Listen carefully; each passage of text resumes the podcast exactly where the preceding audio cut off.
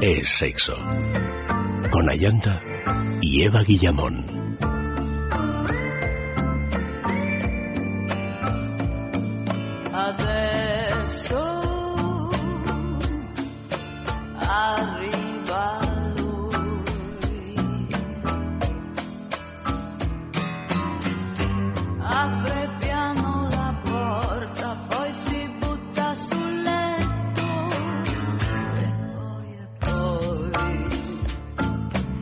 Muy buenas noches, queridos amigos. Eh, comenzamos ya con el programa de esta noche de sexo de juegos. Póntelo, pónselo, prevención sexual convertida en juego erótico. Nuestras direcciones de contacto sexo arroba es radio punto fm. Nuestro Facebook es sexo y el Twitter arroba es sexo radio.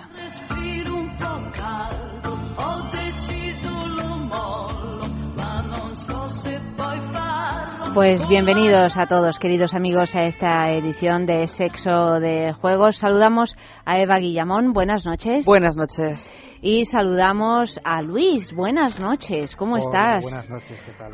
Pues, eh, pues aquí, estupendamente. Antes que nada y para comenzar, pues eh, vamos a recordaros algunos de nuestros concursos. Nuestro mm, tema de hoy, para que escribáis mensajes, es Pónmelo ya sabéis, en Twitter, en Facebook, en el correo electrónico, los iremos leyendo a lo largo de la noche. También tendremos pues nuestro concurso de las grandes mujeres de Intimina con las pistas. En un ratito os las leemos y esperamos vuestra participación. Y también tenemos el concurso de la juguetería, cómo no, www.lajuguetería.com. Ya sabéis que es una boutique erótica que en realidad son tres. Tenemos una en la travesía de San Mateo número 12 en Madrid, otra en la calle del Pez número 13, siempre en Madrid, y otra en San Sebastián Donostia, en la calle Usandizaga número 5, www.lajuguetería.com. Por ser oyente de sexo podréis disfrutar del 10% de vuestras compras online. ¿Cómo lo puedes aprovechar? Pues eh, entrando en la página mmm, y cuando ya tengáis eh, pues los productos escogidos, pues solo tienes que incluir el código de descuento es sexo en mayúscula y todo seguido y a tu pedido se le descontará automáticamente ese 10%. La pregunta de la juguetería de esta semana, ¿cuál es, Luis? ¿Quién fue el primer actor que tanto en teatro como en cine interpretó a Stanley Kowalski, el protagonista de un tranvía llamado Deseo? Pues quién fue, pues tenemos algunas pistas. Eh, fue uno de los grandes actores del, del método Stanislavski, discípulo de Stella Adler, pero que luego fue con Elia Kazan con quien encontró su, vamos, quien fue como su, su, su mecenas, quien le lanzó un poquito a la fama precisamente Elia Kazan fue quien dirigió esa obra de teatro y después también, la, película. La, llevó al, al, cine con enorme éxito porque además yo creo que no ha habido otro Stanley Kowalski a lo largo de la historia cómo fue ese actor mítico. Además, un actor que siempre ha sido considerado un, actor muy, un hombre muy sexy, muy guapo, muy sensual, en fin, que le hacía tilín a las mujeres y a los hombres y a cualquier eh, ser vivo que andara por ahí. O sea que, bueno, enviad vuestras eh, respuestas a sexo.radio.fm, en nuestro Twitter también, arroba o en el Facebook. Y antes de, de, hablar de, bueno, pues eh, de todo lo que tenemos esta noche, porque tenemos aquí un auténtico arsenal de tipos de preservativos y de maneras diferentes de protegernos para vivir nuestra sexualidad, pues de un modo, por supuesto, más sano, más libre y más fácil, porque lejos de complicarnos, pues, eh, pues nos, nos, facilita las cosas, ¿no? Pues de todo ello vamos a hablar, pero antes nuestra agenda sexual de la semana, que además como estamos en plenos carnavales, pues hay mucho movimiento.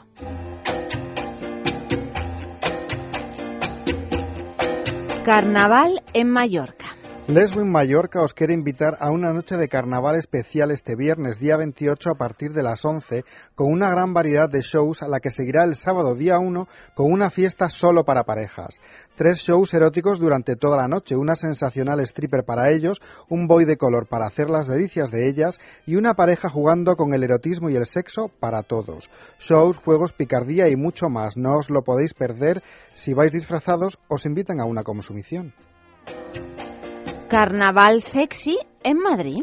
La fiesta de carnaval sí que es una fiesta tradicionalmente carnal para apaciguar los ardores antes de los rigores de la cuaresma.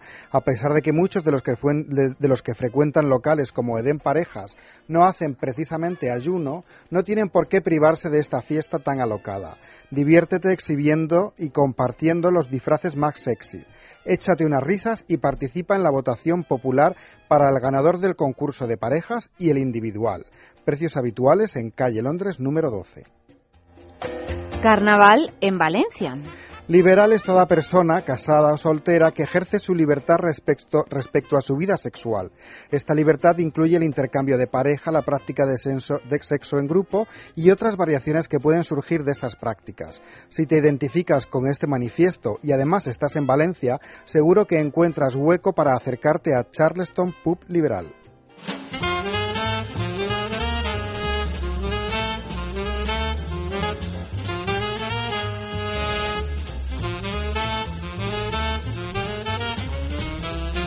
Bueno, pues vamos ya con nuestro concurso de las grandes mujeres en la historia. Ya sabéis que este es un concurso que está patrocinado por Intimina, que es una marca que se ocupa de la salud íntima de la mujer y que ha desarrollado una línea completa de productos para que las mujeres nos sintamos bien, unos productos que hasta ahora no estaban en el mercado y que andábamos necesitando. Mm, ¿Dónde se encuentran? Pues en farmacia, en parafarmacia y en su tienda online, www.intimina.com. Todas las noches tenemos un personaje fantasma y, eh, y al final de la semana, pues los viernes, en Es la Mañana de Federico, sabremos quién se lleva el premio de Intimina de la semana. El premio de esta semana es una Lily Cup que pertenece a esa nueva generación de productos dedicados al cuidado del periodo. Ya lo de la compresa y el tampón ha pasado a mejor vida porque la Lily Cup pues es una copa menstrual fabricada en silicona de grado médico muy suave, reutilizable, absolutamente eh, ecológica y, bueno, que es eh, muy cómoda de, de llevar, se adapta a un ritmo de vida pues eh, activo, que es el que solemos tener en estos momentos las mujeres, y proporciona una protección duradera, incluso para un flujo abundante durante 12 horas sin necesidad de cambio. Si queréis ver cómo es esa lírica, pues bueno, pues tan fácil como mirarlo en Facebook o en Twitter que está, que está la imagen colgada. Os voy a ir leyendo las pistas, las vamos a colgar en Facebook y bueno, me vais, eh, me vais contando.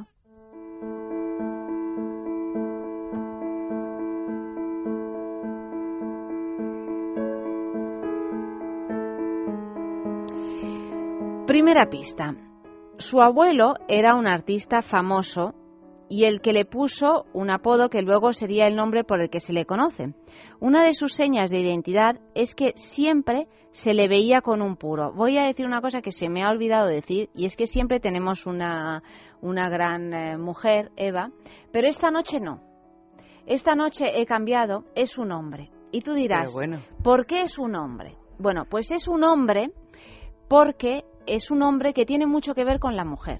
Es un hombre que ha dedicado toda su vida y toda su arte a, mostrar las mujeres, a mostrar el erotismo de las mujeres. Ha sido un gran erotómano y que además ha generado eh, en su día pues una cierta polémica porque resultaba un poco escandaloso. Entonces aviso a todos que en este caso, creo que único en la historia de Intimina, es un hombre. ¿Y por qué es un hombre? Pues porque se celebra en este día su, eh, su cumpleaños.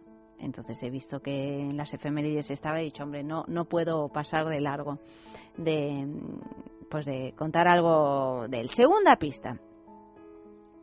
En sus películas se utilizan a menudo los espejos y los reflejos, es decir, se pueden llegar a ver mujeres o situaciones sexuales eh, repetidas muchas veces en un juego de espejos. Es un oponente de la censura en todas sus formas. O sea que es muy sexual. Sí. Tercera pista, bueno, ya sabéis, sexo, arroba es radio.fm o si no a través de Facebook en es sexo o a través de Twitter, arroba es sexo radio. Dirigió su primera película a los 30 años. Ha trabajado con directores como Federico Fellini, que fue su ídolo, y también Roberto Rossellini.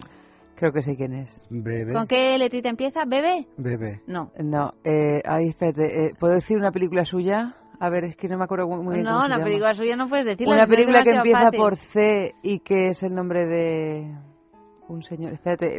No lo sabe, no lo sabe. Cuarta pista, Eh, eh, espérame, espérame un segundo. Eh, es que me sale. Eh, Cuarta pista, convocaba a la actriz... eh, TV, TV. TV, sí TV. señora, sí señora, sí señora. Eh, era capaz de convocar a, la actriz que tenía que rodar su película para que apareciera vestida con, falda, pero sin la ropa interior.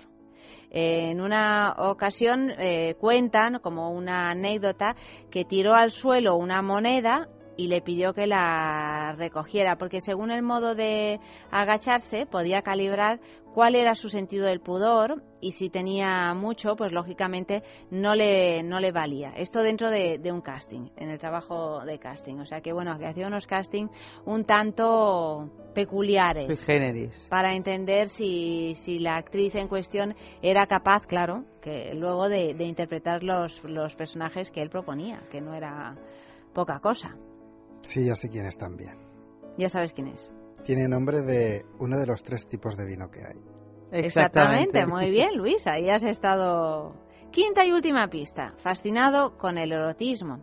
Filmó numerosas obras intimistas con una fotografía pues eh, bueno, eran, eran, películas que no estaban acostumbrados en la época, eran películas de, de, calidad y guiones con cierto sentido del humor y algo desconcertantes. En ocasiones ahora se han quedado un poco, han, no han envejecido bien, ¿eh? algunas de las películas de este, de este director, pero es cierto que bueno, que en su día fue realmente innovador y, y algo que avivó el panorama cinematográfico y el panorama erótico y un poquito de música.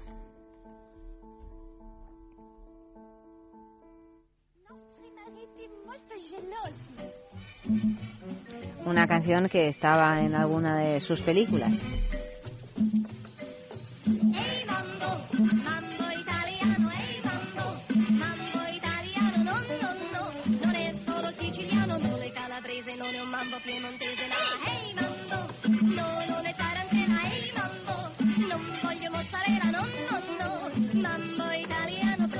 Assaggiare pulpe, triglie e baccalà, ehi cumba, gridava il giorno tutto spiano, cambiando sempre l'italiano, ma con il suo mambo, lei continua sempre imperterrita a cantare soltanto ehi mambo, mambo italiano, ehi mambo, mambo italiano, no, no, no, la storia è qui finita, non è più partita e da noi sempre restata col suo mambo italiano.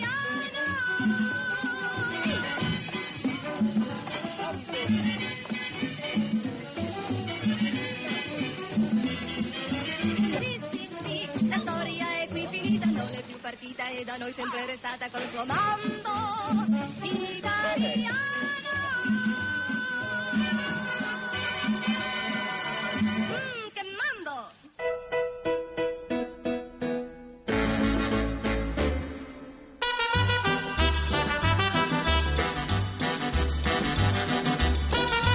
Hoy, hoy, hoy, hoy, hoy, ¿cómo estamos? Bueno, tenemos solo una persona que ha acertado, los demás no. Por ejemplo, Rosa María eh, me dice, buenas noches, Ayanta, el personaje de esta noche es Ingmar Bergman. No. Uy, no sé yo si Bergman ha transgredido la censura. Mm, bueno, pero es verdad que también eh, expresó, por ejemplo, Franny Alexander un eh, tipo de sexualidad con sentido del humor, muy lúdica, ¿no? Eh, sí. Pero estaba muy alejado, o sea, decir, Vamos, a mí la verdad no me parece Fellini. para nada. En Fanny y Alexander, las, las secuencias de sexo entre el señor mayor y la criada, ¿cómo son? Bueno, sí, pero no sé si es una característica de su filmografía No, no, no. que de no, no, manera bueno, lo que pasa es que extraordinaria es, es lo la haya película hecho. que más eh, se conoce de él. Luis Carlos dice Tim Burton, por lo de TV, no. Vamos a ver, queridos, queridos, es, eh, es, es un italiano, por eso hemos puesto Mambo italiano.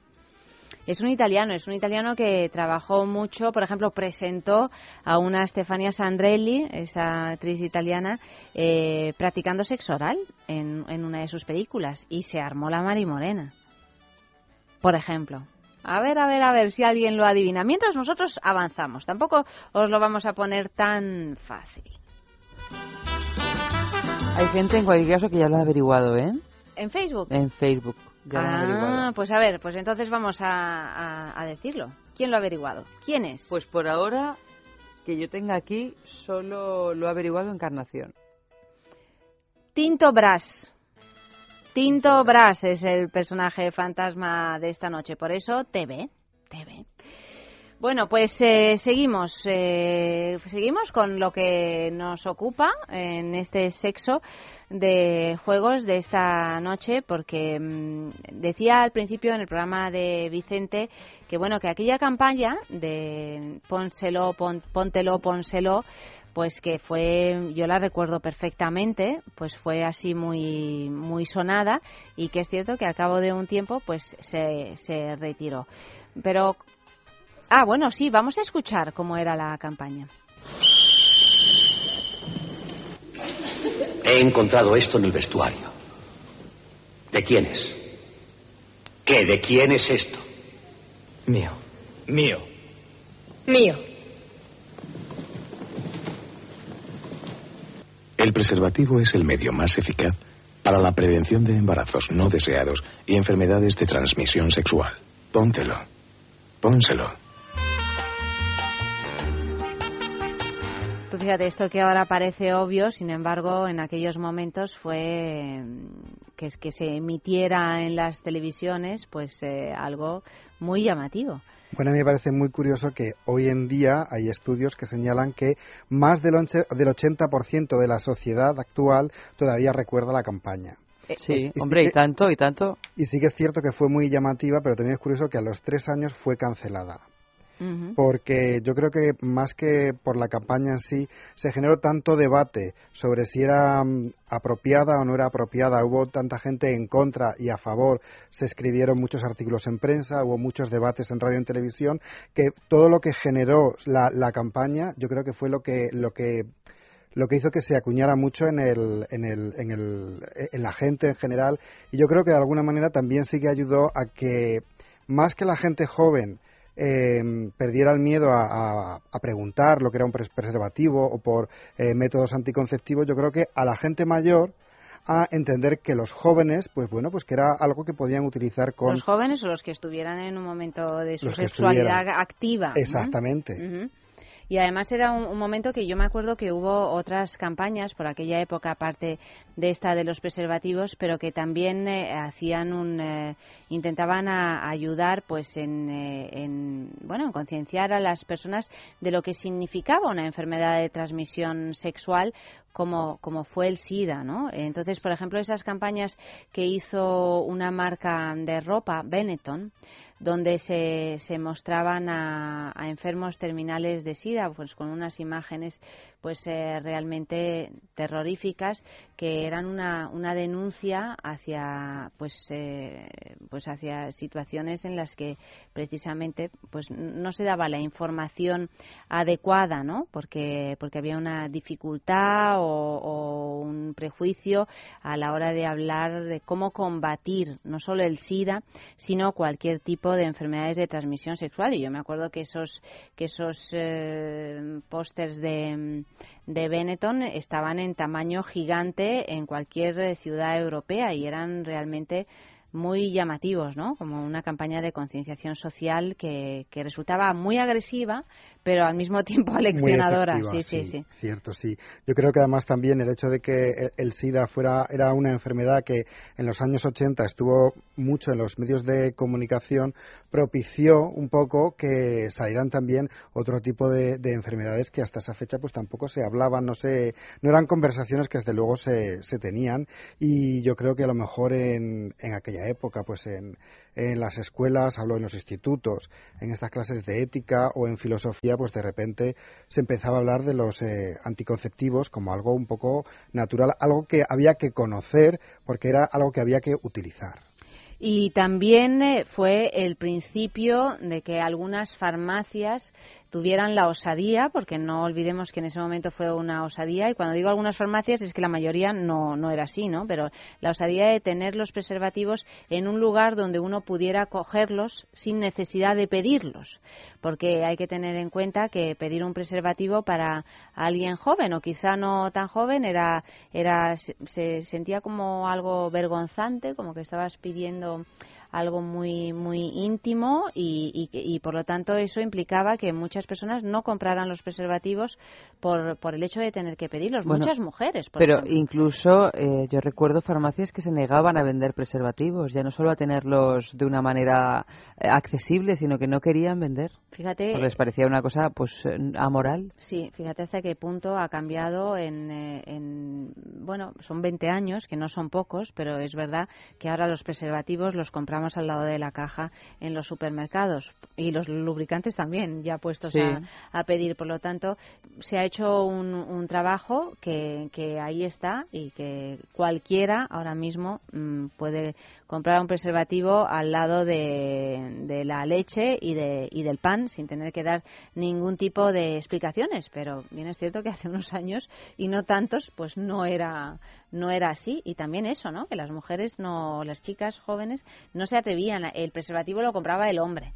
No iba una mujer a una farmacia a pedir una caja de preservativos porque era algo muy muy extraño para, para ese momento. Era algo vergonzoso, eso está mm. claro, pero también porque el reconocer la sexualidad reconocer que uno tenía apetencias sexuales, y ya no estoy hablando de apetencias sexuales extrañas, sino simplemente reconocer una sexualidad activa, era Difícil. Algo muy difícil y muy censurable, sobre todo. Sí, es que además, bueno, aquí en España, porque pasamos todo esto de la posguerra, la dictadura, pero en otros países los preservativos tradicionalmente estaban ligados a eh, personas que iban que frecuentaban pues eh, lupanares y burdeles y estaban relacionados no tanto con la sexualidad libre sino con el miedo a contraer enfermedades y eso era, era un poco el, Pero enfermedades de, de, una utilización del sexo supuestamente mm, sucio, excesivo, fuera del ámbito de la pareja, a escondidas, etcétera. Y tú fíjate que tiene que llegar una, una enfermedad tan, tan devastadora como fue el SIDA en esos años para entender que había que extender el uso del preservativo a, todo el mundo. a, todo el mundo, cuando en realidad las enfermedades de transmisión sexual, algunas de ellas hemos hablado anoche, pues han estado en la sociedad desde siempre sin necesidad de ir a un lupanar. Eh, o sea que, que, mm. que, era también una creencia completamente errónea que, que yo creo que ahora pues, eh, pues ya se ha entendido que, que no es así. ¿no? de todas maneras, yo creo que antes también, cuando empezó a comercializarse el preservativo en España de una manera eh, más habitual, sobre todo se vendía o la gente que los compraba principalmente principalmente era por un tema de embarazo. Mm. Luego ya se ha ido relacionando con un tema de transmisión de enfermedades sexuales, pero antes yo creo que la principal opción por la que una persona iba a comprar un preservativo no era porque no te contagiaras de cualquier cosa, sino porque no querías eh, tener un embarazo no deseado. Y también eso se consideraba fatal, porque si no querías tener un embarazo deseado es que no estabas casada o que... No, bueno, y, pero porque también la sexualidad, que eso lo hemos hablado un montón de veces, cuando se alejaba de la reproducción era algo vicioso, ¿no? Luego ya la cosa ha cambiado tanto, sobre todo tan rápido, que ahora mismo me imagino que habrá un montón de gente que utilice preservativo para evitar como método anticonceptivo, pero yo creo que ahora mismo la gran mayoría sobre todo piensa en, enfermedades, en enfermedades bueno, también porque sobre todo fuera de una pareja habitual, pero también a lo largo de los años se ha abierto un abanico mucho más grande de, de, posibilidades, anticonceptivas, eso es verdad. cómodas que no la utilización de un preservativo. pero de todas maneras yo sí que tengo algunas amigas que independientemente de que tomen la píldora, pues porque no se quieran quedar embarazadas, también utilizan el, preservativo. para prevenir de otro tipo de, enfermedades. Claro, claro. Bueno, vamos con nuestro informativo ardiente y seguimos con más información y sobre todo vamos a hablar concretamente pues de algunos de los miles de preservativos que están ahora mismo en el mercado y que resulta muy interesante conocerlos. En Estados Unidos inventan un preservativo eléctrico. Sí, han escuchado bien, aunque no se trata de un condón enchufado a la red eléctrica. Investigadores del Georgia Institute of Technology de Atlanta han inventado el preservativo eléctrico. Se presenta como un preservativo revolucionario del siglo XXI, el único capaz de ofrecer un nuevo placer gracias a breves impulsos eléctricos enviados a lo largo de la parte interior del preservativo. Aumenta la sensación durante el sexo y abre la puerta a la tecnología de otros dispositivos con sensores. Indican Firat Peer y Andrew Kidmeyer, inventores del e-condom. A través de un microcontrol programable denominado LilyPad, se puede enviar impulsos eléctricos a pequeños electrodos que revisten ese interior del preservativo. Enojado porque una prostituta dijo no.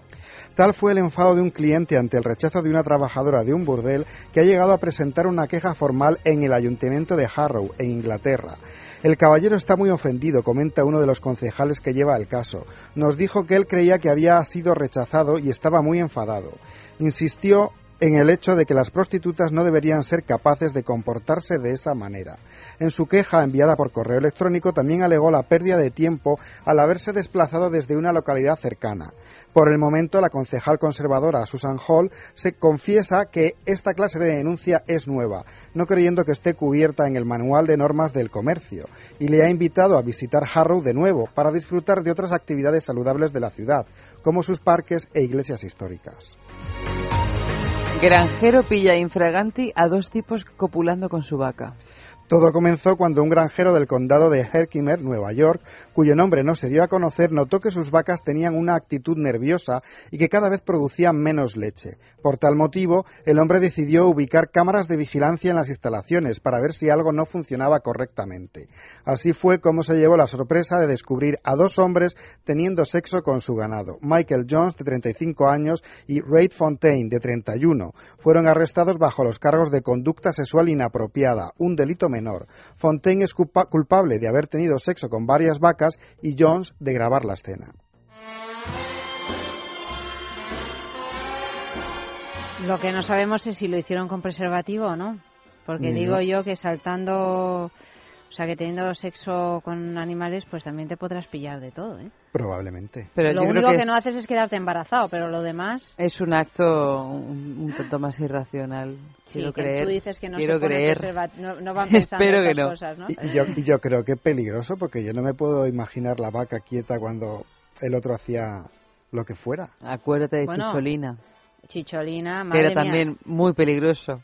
no solo peligroso, no solo peligroso, sino que según vimos en alguna ocasión de la que no recuerdo ahora, eh, en algunos países está hasta hasta penado no no tanto como acto impropio, sino por realizarle un mal al animal. o sea, se considera el, el animal como un sujeto que ha sufrido una violencia, como es natural, por otra parte. Es que de todas maneras, claro, en el caso del burrito, el caballo de Chicholina, eh, probablemente sufriera mucho menos daño que la vaca siendo penetrada por un humano, que a lo mejor pues no está acostumbrada a ese tipo de penetraciones, ¿no? Yo creo que igual sentiría algo tipo, tipo lápiz o... Es una situación un poco desconcertante, yo me imagino. Bueno, en fin,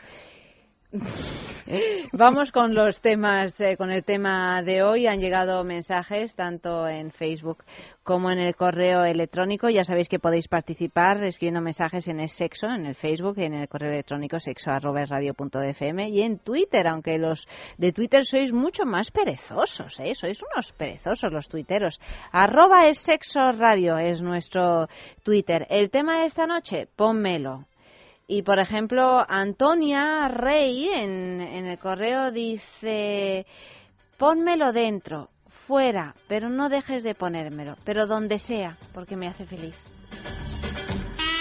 Cani dice, pónmelo que no quiero ver, pero sí quiero sentir. Y luego dice, pónmelo o mejor arráncamelo. Pedro dice, pónmelo muy suavemente. Eso es por lo tuyo, es por, lo, por tu frase cubana. Pero es suave, mami, suave. Es por eso. Pónmelo, pero solo unas bolitas de pimienta rosa en el cóctel de nuestra vida, dice Alicia. Pónmelo, un poquito de azúcar para endulzar mi vida. Esto de encarnación. Pónmelo sin mesura y sin límite. O el pianista que dice, pónmelo sobre mi piel y espera.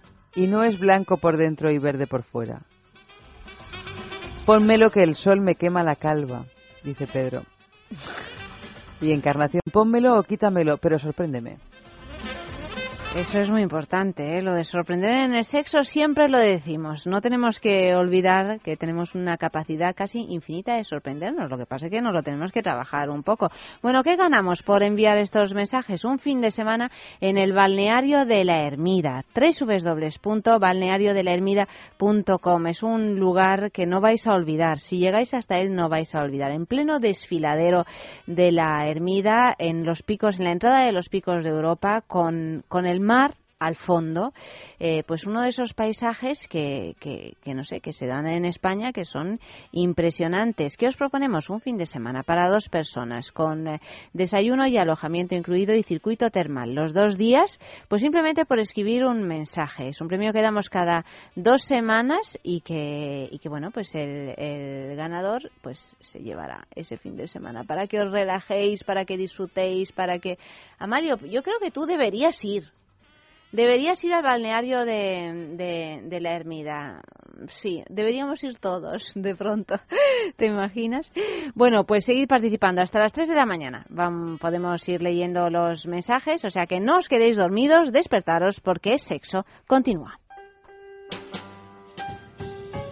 Unas cuantas curiosidades sobre el uso del preservativo, porque ¿cuándo se empezó a utilizar el preservativo? Bueno, pues en cuanto el ser humano descubrió la relación entre el sexo y la concepción de los hijos, así como entre el sexo y la aparición de ciertas enfermedades, comenzó a utilizar secciones más o menos largas de tripas de animales, con una de las puntas atada, y se utilizaba varias veces. Su mayor ventaja era su capacidad para transmitir el calor corporal y su sensación táctil, pero no eran realmente efectivos evitando los embarazos. No, porque por ahí se colaba, se colaba de todo. Era como cuando contaban algunas eh, actrices, que a mí es una anécdota que me hace mucha gracia, pues en pleno franquismo que no había manera de que llegaran a España, pues nada, nada para protegerse de los, de los embarazos y, bueno, y de las enfermedades, pero bueno, lo que las obsesionaba ella eran los embarazos y entonces se metían en la vagina esponjas esponjas para, para intentar... Eh, poner ahí una especie de muralla. Para poner una especie de, de muralla, pero que claro, no, no era eficaz en absoluto, porque uno se pone una esponja, pero a través de las esponjas,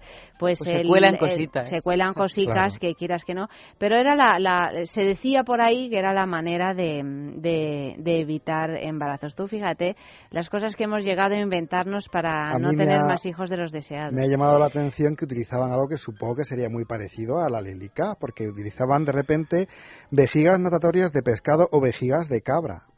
Claro. ¿eh? Para retener el semen. Claro, es que hay que entender que, eran em, lo, más eh, eh, fino e impermeable que encontraban. Porque claro, también decían, que yo no sé si es verdad, que, que, aquí en España, siempre por aquellos años, las, eh, las mujeres hacían ganchillo, ganchillo ¿no? De ganchillo. Yo no sé si eso es verdad o, es, o forma parte, porque eso es tan poroso como la esponja. Bueno, sí, igual. O sea, que tú fíjate lo que hace. Y, y, por otro lado, raspa, eso raspa, ¿no? Porque entonces es mucho mejor la vejiga de... No me imagino yo los lubricantes que habría en esa época. Y además la, las tripas de, animales se utilizaban para las matanzas, o sea, que, que, era una cosa con la que se bregaba todo el tiempo. Sí, yo lo, del preservativo de ganchillo no, sé si... Pero es un mito, ¿no? Una leyenda urbana. Pero que pasa es que yo me acuerdo de aquella película de El marido de la peluquera. Sí que iba con su bañador de lana y cuando salía del agua le pesaba, iba prácticamente arrastrando y, de repente, al decirlo del el, condón de, de, ganchillo o de lana, que yo también había escuchado, pues me imaginaba, ¿no? Pues que luego el, el, artilugio iba arrastrando ¿no? por el suelo. Bueno, pues igual, en realidad igual que, ahora que hay un, un, depósito, bueno, pobre mujer y pobre hombre, porque si a veces Pero eh, el nos rozamiento es inferior. Pero no- nos quejamos de los preservativos que uno pierde sensibilidad, bueno, Hombre, un hombre fíjate, enfundado en un sí. preservativo de No, no, ganchillo, claro. no sé, o sea, Desde es como si te pones una vista, doble sí. sábana e intentas penetrar a una mujer, Yo creo que es eso una cosa espantosa. alguien seguro que lo ha hecho porque yo creo que todo se ha acabado haciendo, pero a mí me da que es más leyenda urbana que otra cosa, ¿no? Espero que sí, porque qué, qué mal debíamos de estar, ¿eh? Para... Mu- Muchos embarazos no deseados debería haber oído.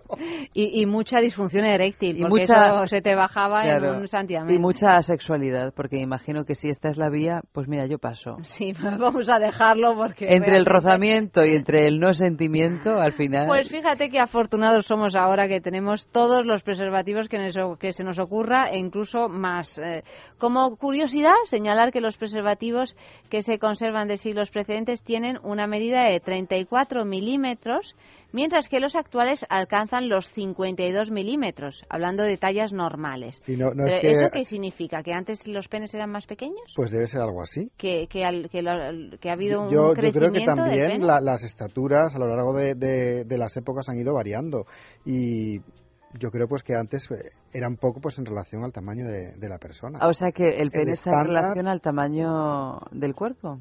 Yo creo Bueno, que pero habrá, habrá que de todo, pero el estándar, es el, el estándar, por ejemplo, ahora está marcado en esos 52 milímetros. Cualquier preservativo normal que, que se compre de cualquier marca, lo más normal es que tenga esos 52 Hombre, es que la diferencia de 34 milímetros a 52 Hombre, no pues son está 21. nada mal, ¿eh? 21 milímetros de diferencia. No está nada Hombre, mal. probablemente, yo nunca lo había pensado, pero a lo mejor si aumenta la talla corporal, aumentará la talla del pene, ¿no? Porque si no, es más difícil. También para ¿no? amoldarse a esas Claro, vaginas, entre claro, otras claro. cosas. Más difícil encauzar la supervivencia. ¿Quién fueron los genios que se inventaron el preservativo que utilizamos ahora? No el de ganchillo, ni el de lana, ni el de vejiga de peces, sino el de látex. Pues fueron los ingleses los que a finales del siglo XIX comenzaron a producir preservativos de látex indio, pasando a venderse en farmacias debido a su efectividad y su fácil disponibilidad.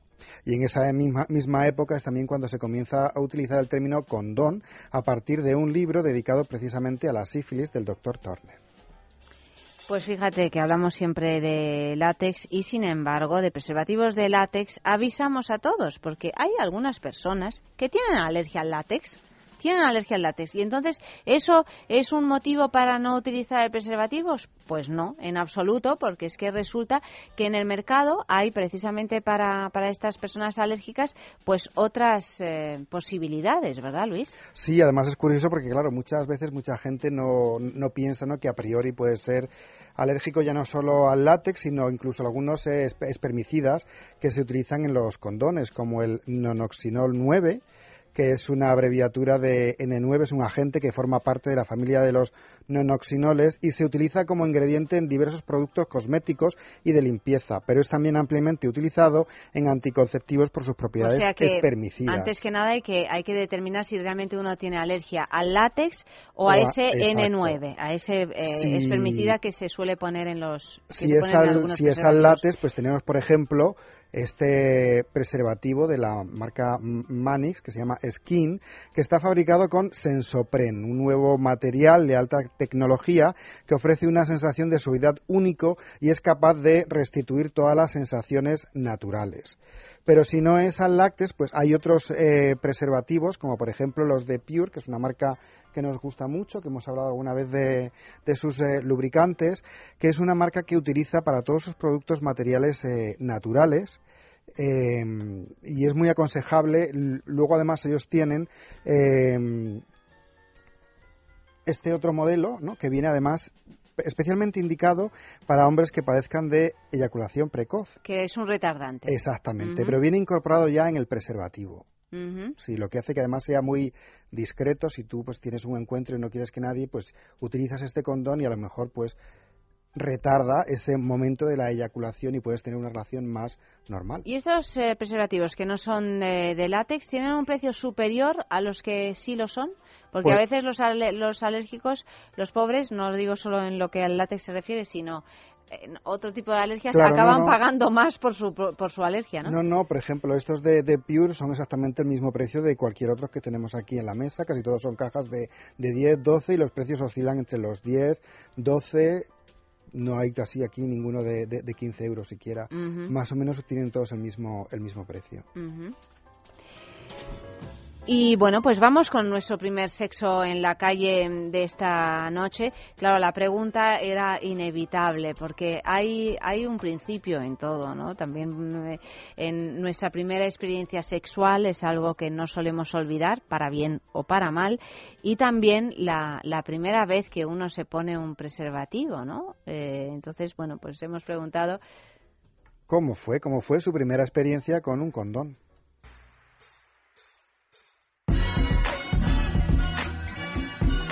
Hola, soy Carlos Trova y soy cantante. La primera vez fue que lo trajo un amigo al colegio.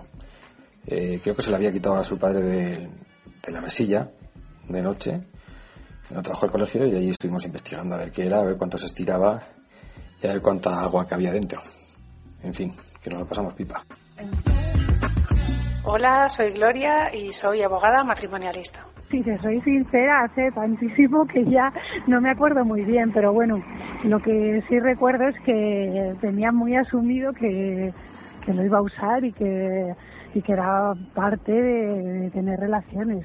Desde el primer polvo que eché usé condón. Y lo que sí recuerdo es que no me gustaba el olor, la lubricación, como que me producía cierto rechazo pero bueno, es algo que tenía que ser así y lo, lo asumí y bueno, ahí, ahí está, sigo, sigo utilizándolo.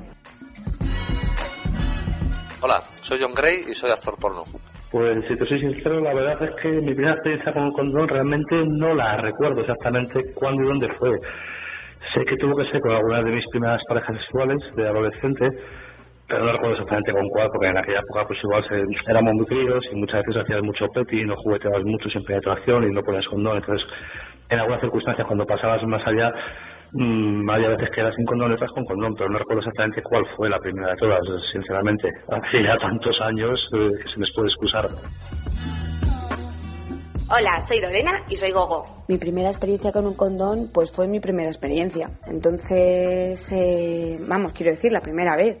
Entonces estaba más pendiente de cualquier cosa menos del condón, la verdad. Hombre, me asustaba, evidentemente, porque era algo totalmente desconocido, pero no recuerdo tanto la primera experiencia con un condón como la primera experiencia Sí, Vaya, no sé si me explico. Hola, soy Pelayo y soy publicista. Mi primera relación con un condón fue un desastre, porque vamos, tuve que salir corriendo a buscar uno porque se me rompió el que tenía y bueno, entre ir y venir, pues se me, se me pasó toda la, todas las ganas, ¿no? Piensa en el placer. En el tuyo. En el nuestro. Piensa en el poder de los sentidos. En sentir al máximo. Contigo. Piensa en algo discreto, muy suave, muy íntimo. En algo bello y muy excitante. Y ahora no pienses. Siéntelo. Siéntelo. Objetos de placer exquisito. Bailelo. Intimina, la primera marca dedicada exclusivamente al cuidado íntimo femenino en cada una de las etapas de nuestra vida, quiere cuidarnos en uno de nuestros momentos más delicados, la menstruación. Con su copa menstrual Lily Cap ofrece la mejor alternativa a los tampones y compresas. Sin alergias, sin irritación y sin sequedad, Intimina te proporciona gracias a Lily Cap todo lo que necesitas para un periodo cómodo, seguridad e higiene. Prepárate para experimentar un antes y un después en tu menstruación. Lily Cap ¿Te apuntas al cambio? ¿No eres capaz de dormir? ¿Te levantas todos los días cansado? Dormax es un complemento alimenticio natural que combate el insomnio desde su causa, eficaz contra el estrés y la ansiedad. Dormax es nuestro mejor aliado para conseguir el descanso que todos nos merecemos y necesitamos, porque hablar de un sueño de calidad es hablar de Dormax. Dormax, de Laboratorio Acta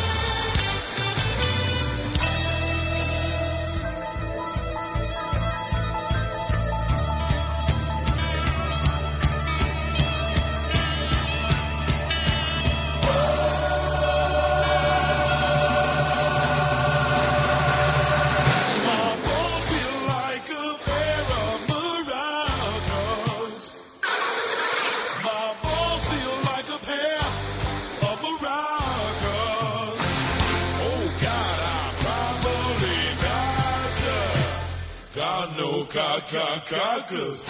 My bones feel like a pair of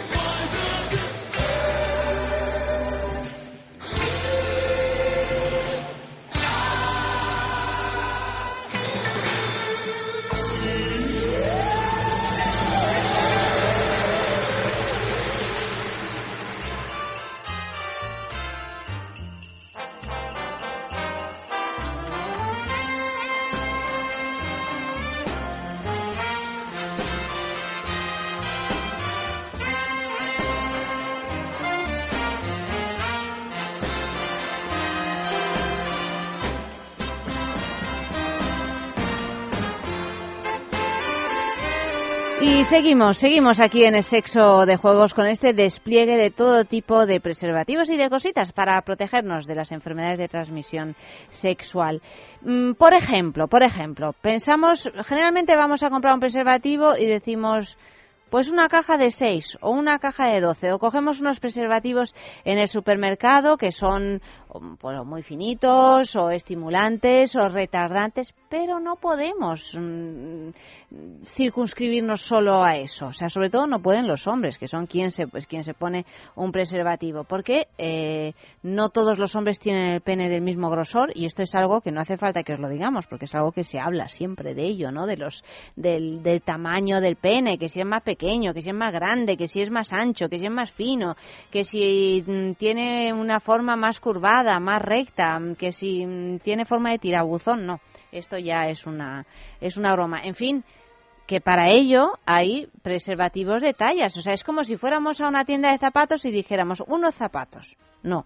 Nosotros vamos a la tienda de zapatos y decimos unos zapatos del número 38 o del número 42. Pues lo mismo con los eh, preservativos, ¿no, Luis? Exactamente, exactamente igual. De hecho, hay preservativos que son de, de tallas menores, de esa talla eh, 53 que hemos dicho, y muy superiores. De hecho, oscilan entre los, eh, lo tengo por aquí la chuleta, los 47 milímetros y los 64, que es una, un tamaño bastante impresionante. Sí. De hecho, allí Y en la también tienda- en, en- Digo, no, sonreímos mucho, ¿no? Cuando, cuando llega alguien, quiere uno del 69, que es la talla más grande, es como que anda, mira. Pero ole, ole. Alguien mira, que va por ahí dando, que dando alegría. eh, a, a la gente, ¿no? Claro que sí. Pero, pero también hay de anchura o solo de largo. Bueno, estos en concreto, esto es una marca que se llama My Size y estos lo que, lo que hacen es el, el largo. Aquí en el, en el lateral ellos tienen un poco la, la equivalencia. En, nosotros en la página web tenemos un sitio donde tú puedes pinchar y es esto mismo, lo imprimes y entonces lo mides. Y depende de. Pero ¿cómo lo mides? No entiendo de qué manera lo mides. ¿Con un metro? Con un cordón, con un lo que sé, lo llevas a un, a un, a un metro exactamente y, y mides. Entonces esa medida aquí viene traducido. Si, por ejemplo, tienes de 12 a 13 centímetros, ese cordoncito que te rodea el, el pene, entonces tu talla es el En lo que 60. al ancho se refiere. Exacto, Y en lo que a lo largo, Bueno, estos no... No, no, son de largo, sino de ancho. Porque claro, el problema es la el anchura. problema es el ancho, sí, porque cuanta más presión hace un preservativo, menos sensación tiene la persona que lo, que lo lleva.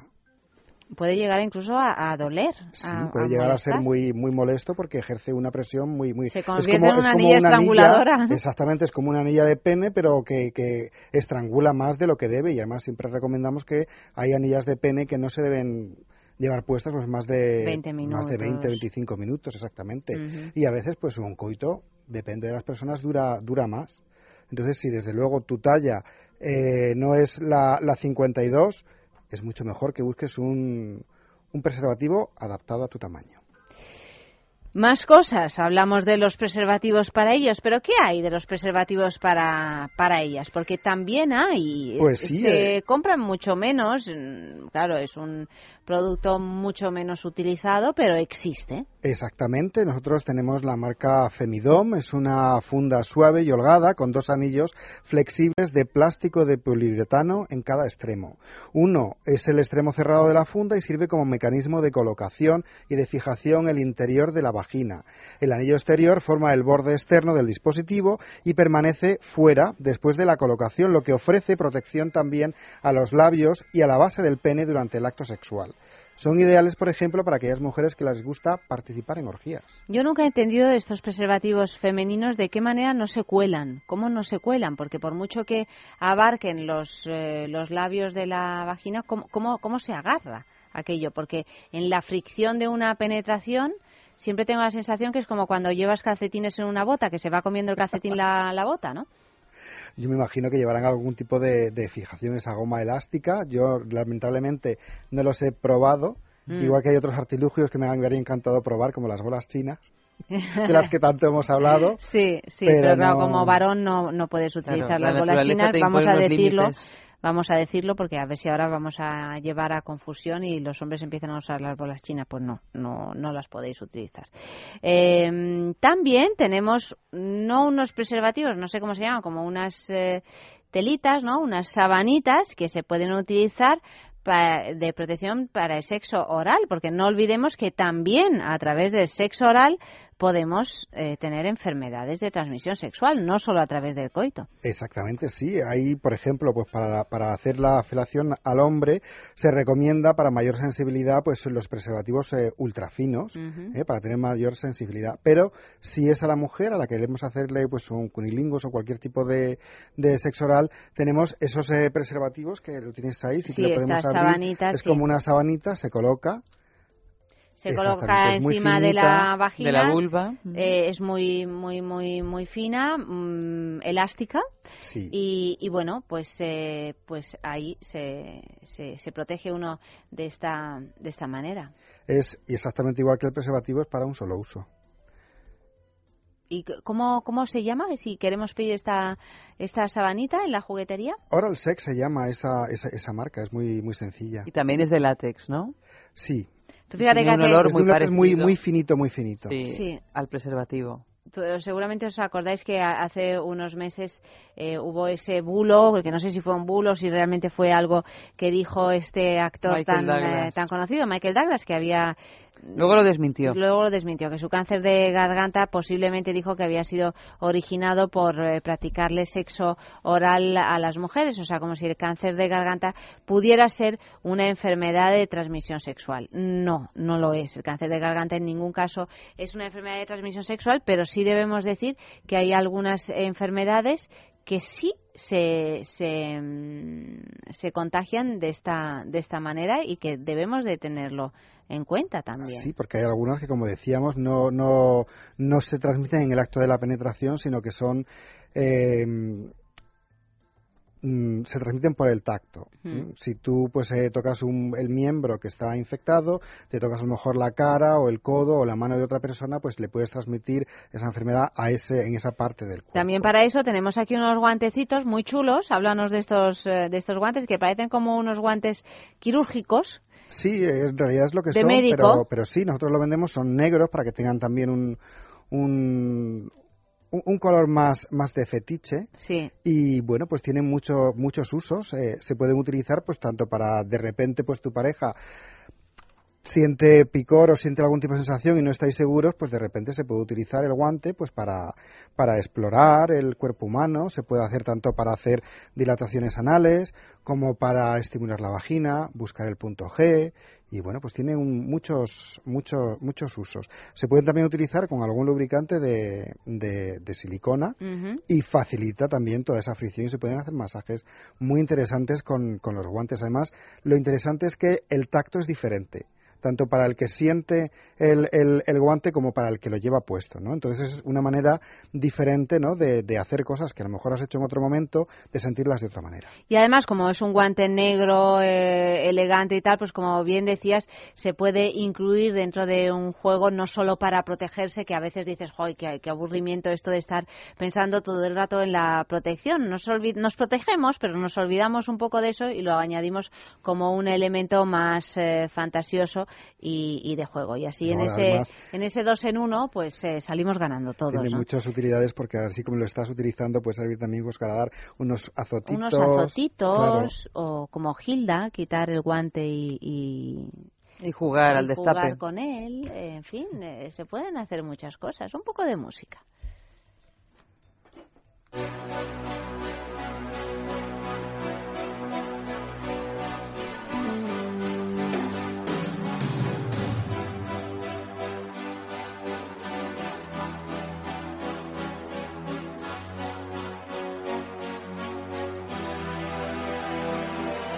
Spaces, what are we living for? Abandoned places, I guess we know the score. On and on, does anybody know what we are looking for? Another hero, another mindless crime behind the curtain in the pantomime.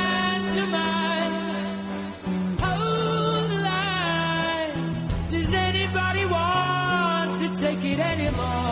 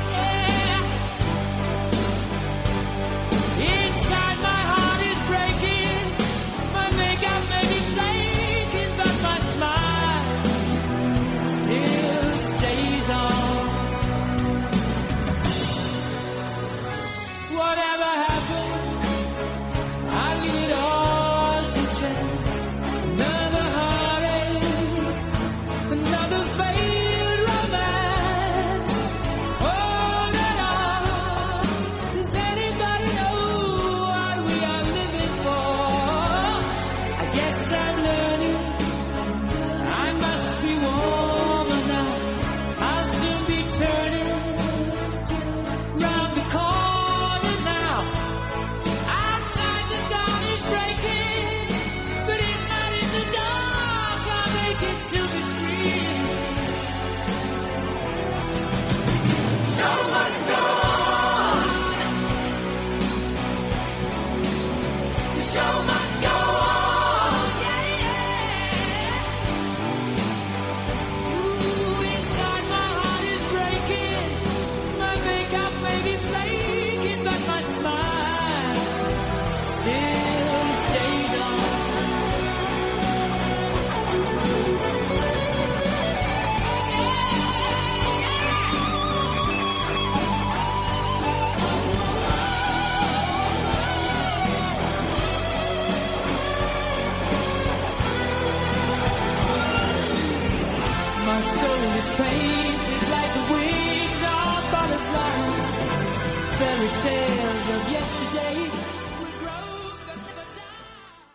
Piensa en el placer, En el tuyo. en el nuestro, Piensa en el poder de los sentidos. en sentir al máximo. Contigo. Piensa en algo discreto, muy suave, muy íntimo. En algo bello y muy excitante. Y ahora no pienses, siéntelo. Siéntelo. Objetos de placer exquisito Bailelo. Fatiga, estrés, cansancio acumulado, irritabilidad. Son síntomas claros de insomnio y de una falta de sueño reparador que día a día afectan a nuestra salud y calidad de vida. En estos casos, Dormax es una solución eficaz. Dormax es un complemento alimenticio natural único que nos ayuda a neutralizar las causas que nos impiden dormir, asegurándonos un descanso de calidad y verdaderamente reparador. Dormax, de Laboratorio Acta Pharma. Intimina, la primera marca dedicada exclusivamente al cuidado íntimo femenino en cada una de las etapas de nuestra vida, quiere cuidarnos en uno de nuestros momentos más delicados, la menstruación. Con su copa menstrual Lily Cap ofrece la mejor alternativa a los tampones y compresas. Sin alergias, sin irritación y sin sequedad, Intimina te proporciona gracias a Lily Cap todo lo que necesitas para un periodo cómodo, seguridad e higiene. Prepárate para experimentar un antes y un después en tu menstruación. Lily Cap. ¿Te apuntas al cambio?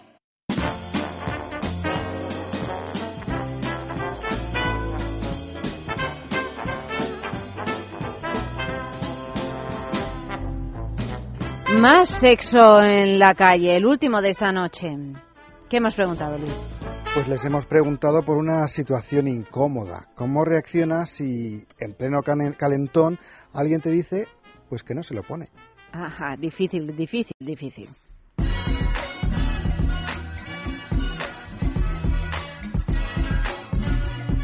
No, yo eso lo tengo claro, no, tampoco me, hace falta que me lo pidan. O sea que normalmente no me, no van a pillar sin el puesto. Pues cuando me ha ocurrido alguna vez he reaccionado mal, porque sobre todo en- cuando ligas así un poco de forma esporádica, la verdad es que hace mucho que no me pasa, ¿eh? pero me pasaba cuando era más jovencita.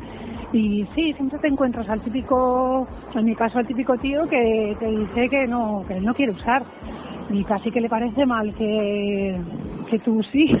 Y yo saqué a un tipo de mi cama porque no teníamos condón, yo en ese momento no tenía, él tampoco, quería echar el polvo sin condón y le dije que, que nanay. Y volvió al día siguiente con un condón y ya, pues sí lo echamos.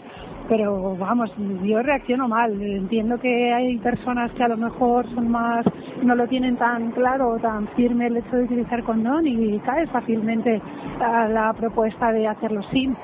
En mi caso siempre he sido súper firme en ese, en ese tema y no he accedido. Luego ya cuando he tenido pareja estable y, y nos hemos hecho los análisis pertinentes y demás, pues sí lo he hecho sin condón, suponiendo que la persona me era fiel y yo por supuesto siéndolo también.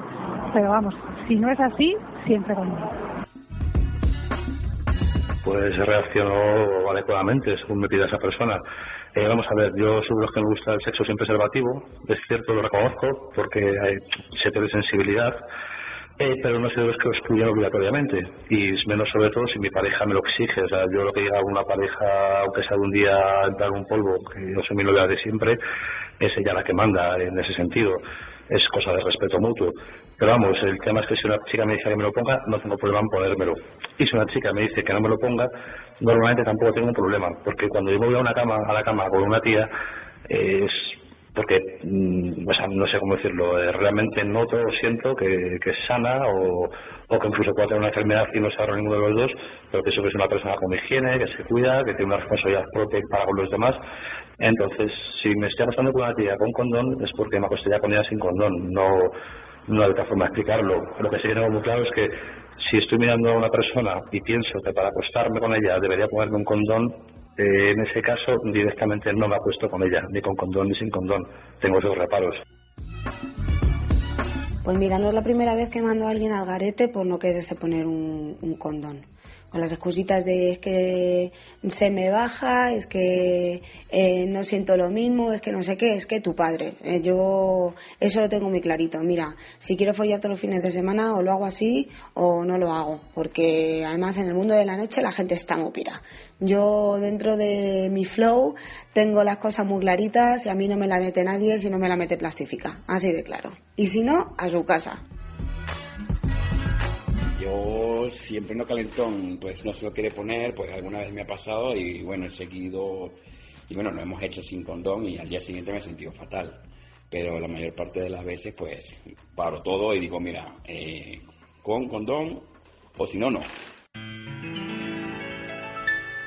There are Jews in the world, there are Buddhists, there are Hindus and Mormons, and then there are those that follow Mohammed's books.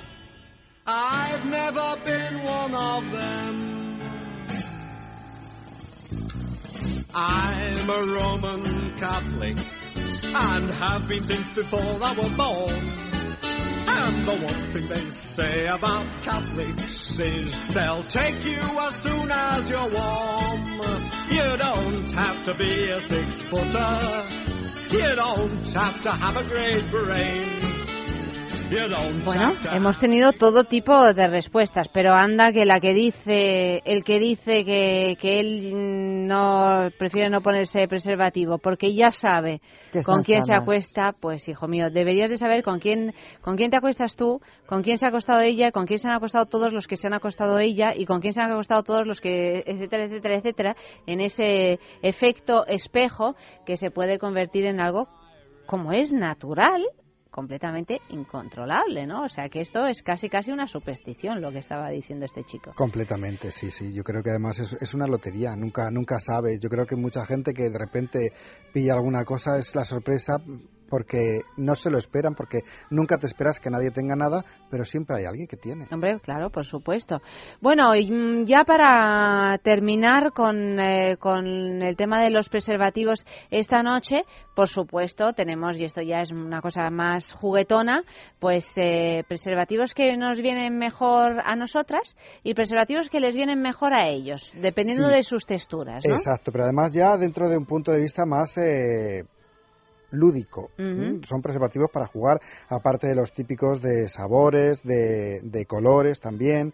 Luego hay preservativos que tienen ya vienen ya con una forma determinada, ¿no? Por ejemplo, este que veis aquí que se cierra un poco Sí. eh, apretando lo que es el, el, Glande. el capullo. Este es mejor para él porque hace que tenga mucha más eh, sensibilidad. Y luego, sin embargo, estos otros de la misma marca, pero que vienen con, con una serie de, de protuberancias, sí. exactamente, estos dan más placer para ella.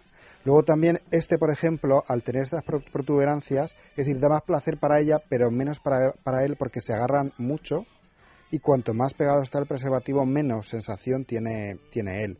Pero luego para eso también está este otro tipo de preservativo que es más ancho en la parte, en la parte final, en la parte del prepucio. Y eso hace pues que él pues tenga mucho más placer, el pene está mucho más eh, libre y tiene menos, menos tensión. ¿Y sabores? ¿Qué sabores tenemos, Luis? Bueno, sabores, pues yo aquí los sabores los, los típicos, ¿no? Los de, de frutas, luego los colores. Hay algunos preservativos también, yo recuerdo que había algunos que eran negros, que haciendo juego con el guante también le daban a ese momento un Una punto elegancia, muy un punto, Exactamente, sí. Y por ejemplo en Condomi te vienen cajitas de, de repente unos de un sabor, otros de otro sabor y otros de un color. Como los paquetes de chicles. Claro, es sorpresa, nunca sabes lo que te toca. Había hasta preservativos fluorescentes, graciosísimos. Tipo la espada de Darth Vader, ¿no? Exactamente, tú estás ahí en plena oscuridad y de repente, ¡uh! ¿Que no te la encuentras? Pues aquí está. Claro. ¿Que no te encuentras a ti mismo? Aquí está. Bueno, señores, hasta aquí hemos eh, llegado. Eh, Seguimos con... eh, Pues mira, vamos a hablar ahora de dormir solo o acompañado. Efectivamente. Desde un punto de vista psicológico, desde un punto de vista sexual, más que psicológico, y desde un punto de vista fisiológico.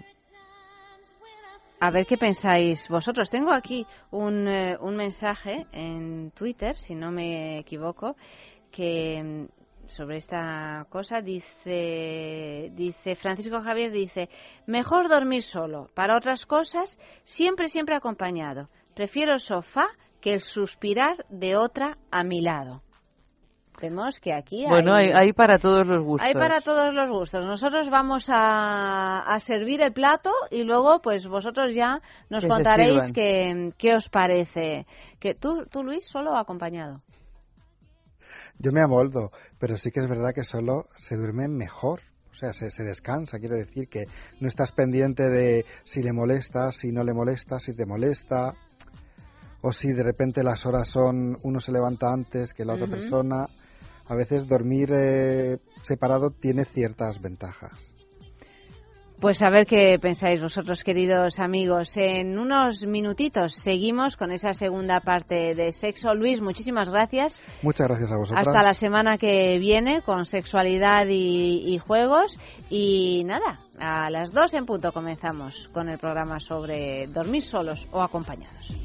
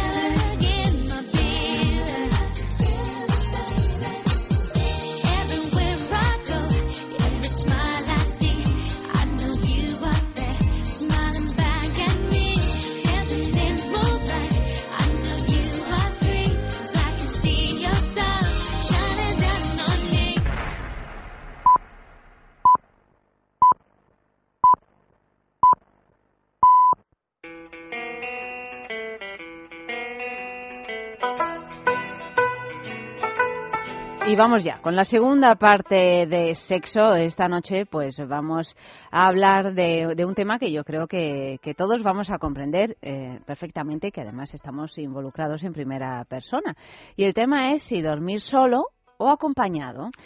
Claro, porque una cosa por una parte está es el placer y otra cosa la salud. El placer de dormir con alguien a quien, Eh, Claro, a quien quieres o sea, o con por quien supuesto, te apetece. hablamos de sexualidad, pero también hablamos, bueno, pues de cariñito, de amor, de... De calorcito, De, de calorcito, calorcito. de hacer tu nido, de hacer tu... De tener ya una Mm, postura estructurada y que no es lo mismo cuando uno cambia de pareja, eso se nota muchísimo Se en- nota en, la mucho. cama, ya no solo en el sexo, sino también a la hora de dormir. Cuando uno cambia de pareja se nota mucho en general. En ¿eh? general. todos los... eh, No, pero a lo mejor estás más deslumbrada a nivel sexual, pero luego tiene que llegar el acoplamiento del sueño y dices, "Ah", y, y eso parece que parece que es una cosa baladí, pero no lo es. De hecho, fíjate que en encuentros, eh, no sé si estarás de acuerdo conmigo, Eva, pero en encuentros sexuales así mm, ¿Casuales? esporádicos o, o casuales con alguien que a lo mejor no conoces demasiado bien, ¿no? Eh, ¿Cómo cuesta dormir? ¿Cómo cuesta dormir? Es más, es, es, es una cosa que muchas veces se evita, ¿no? Después del encuentro sexual, pues cada mochuelo a su olivo y porque no deja de ser un acto muy, muy íntimo. muy íntimo. Y por lo pronto ya en esos encuentros esporádicos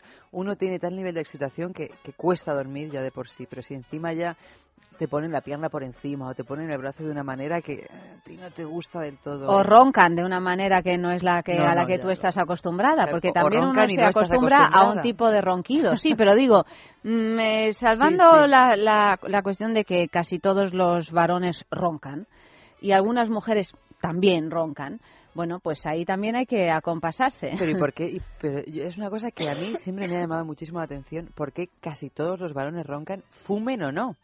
Pues, Porque ya eh, si fuman mucho es una cosa tremenda. Pues eh, bueno, si fuman o si tienen sobrepeso, que son eh, las dos, eh, la- los dos motivos más evidentes, pero no los únicos, porque hay No. hombres muy deportistas que no tienen sobrepeso y que tienen 25 años y también roncan. Pero eso lo vamos a saber eh, luego porque a lo largo del programa de esta noche pues tenemos dos especialistas. Por un lado, Luis eh, Domínguez, que es especialista del sueño, de hecho, cátedra de investigación en medicina de los trastornos del sueño en el CEU y director de la unidad de sueño de la clínica Ruber. Y también vamos a hablar con, eh, con eh, Natalia Rubio, que es un que es má- máster de sexología y nos va a comentar cuáles son los pros y los contras de, de dormir eh, juntos, porque esa es una decisión o separados, ¿no? Porque es una decisión muy personal que tiene sus cosas buenas y sus cosas malas, entendiendo que nada es bueno ni malo, que cada pareja es un mundo y por lo tanto Y cualquier que tienen que decisión que, su tomen equilibrio. Claro,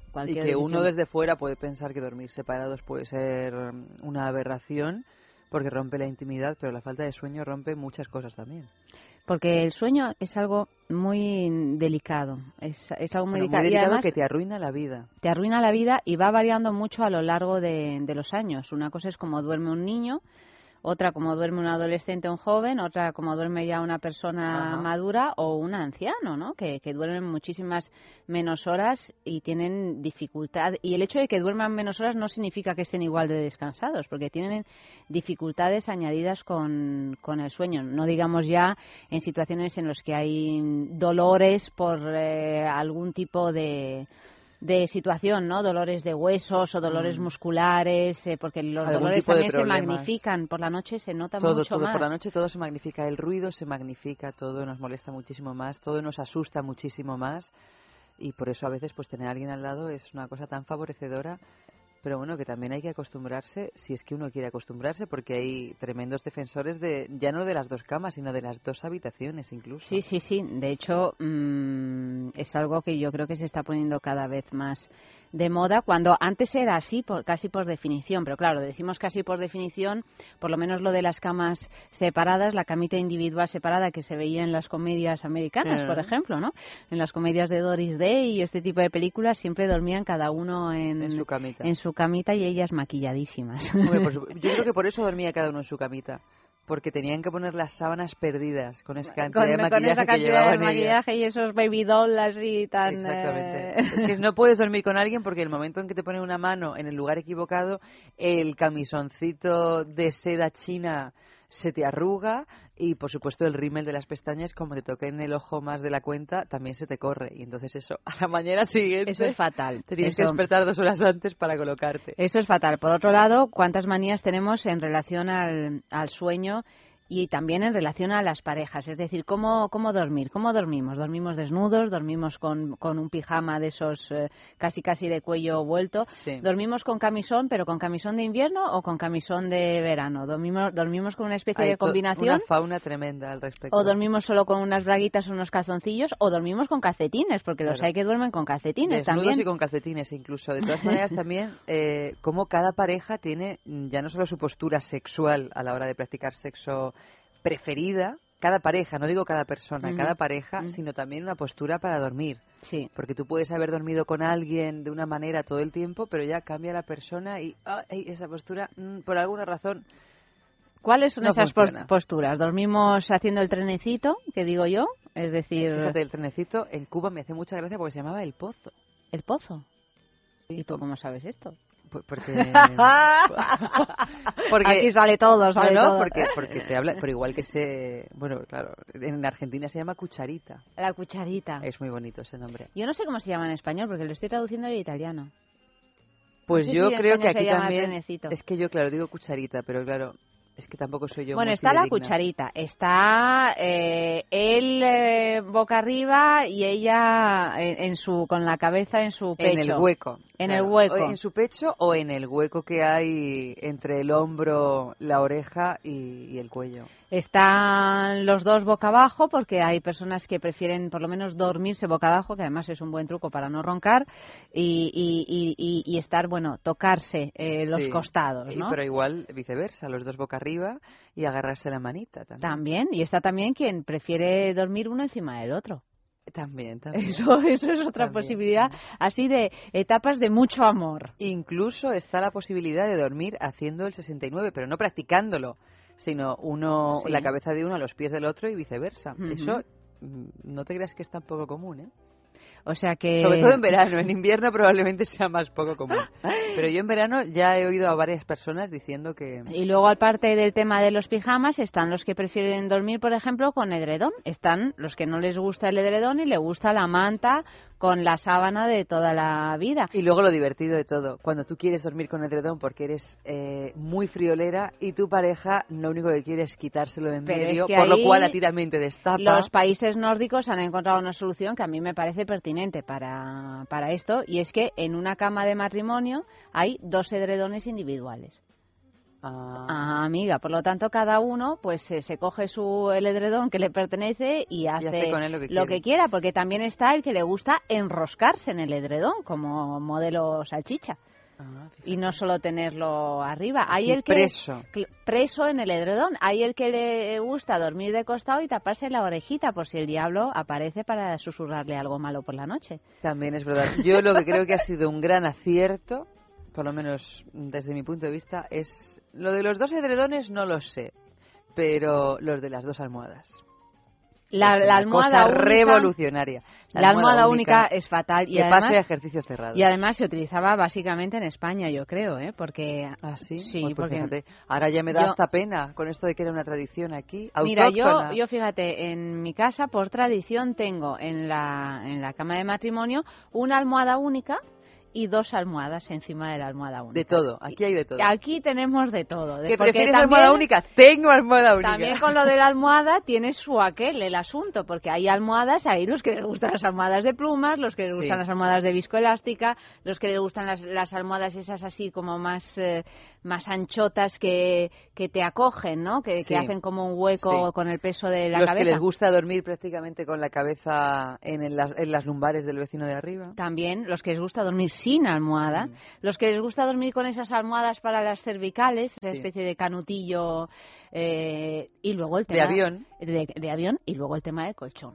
Yo no sé si últimamente has tenido la experiencia de comprarte un colchón, pero ahora mismo comprarse un colchón Es es, algo extraordinariamente complicado porque eh, las posibilidades son eh, infinitas. y va uno tumbándose en las tiendas donde venden colchones de colchón en colchón y es muy difícil eh, elegir. Es eh, realmente porque además hay ya aparte de las cuestiones de la comodidad y de y de qué es lo que te viene mejor para la espalda y, y todo esto hay también la cuestión de los ácaros, de, de un claro de un colchón que pueda respirar, que no acumule polvo, porque bien es cierto que cuando uno pues hace ese gasto de comprarse un buen colchón que, Que además es un gasto. que es un gasto Hay colchones de que, que, cuestan son- un ojo de la cara.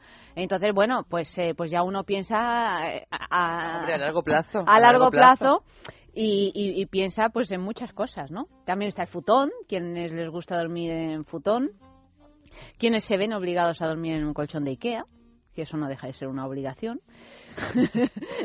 Eh, Porque es una obligación. Porque, porque son malos.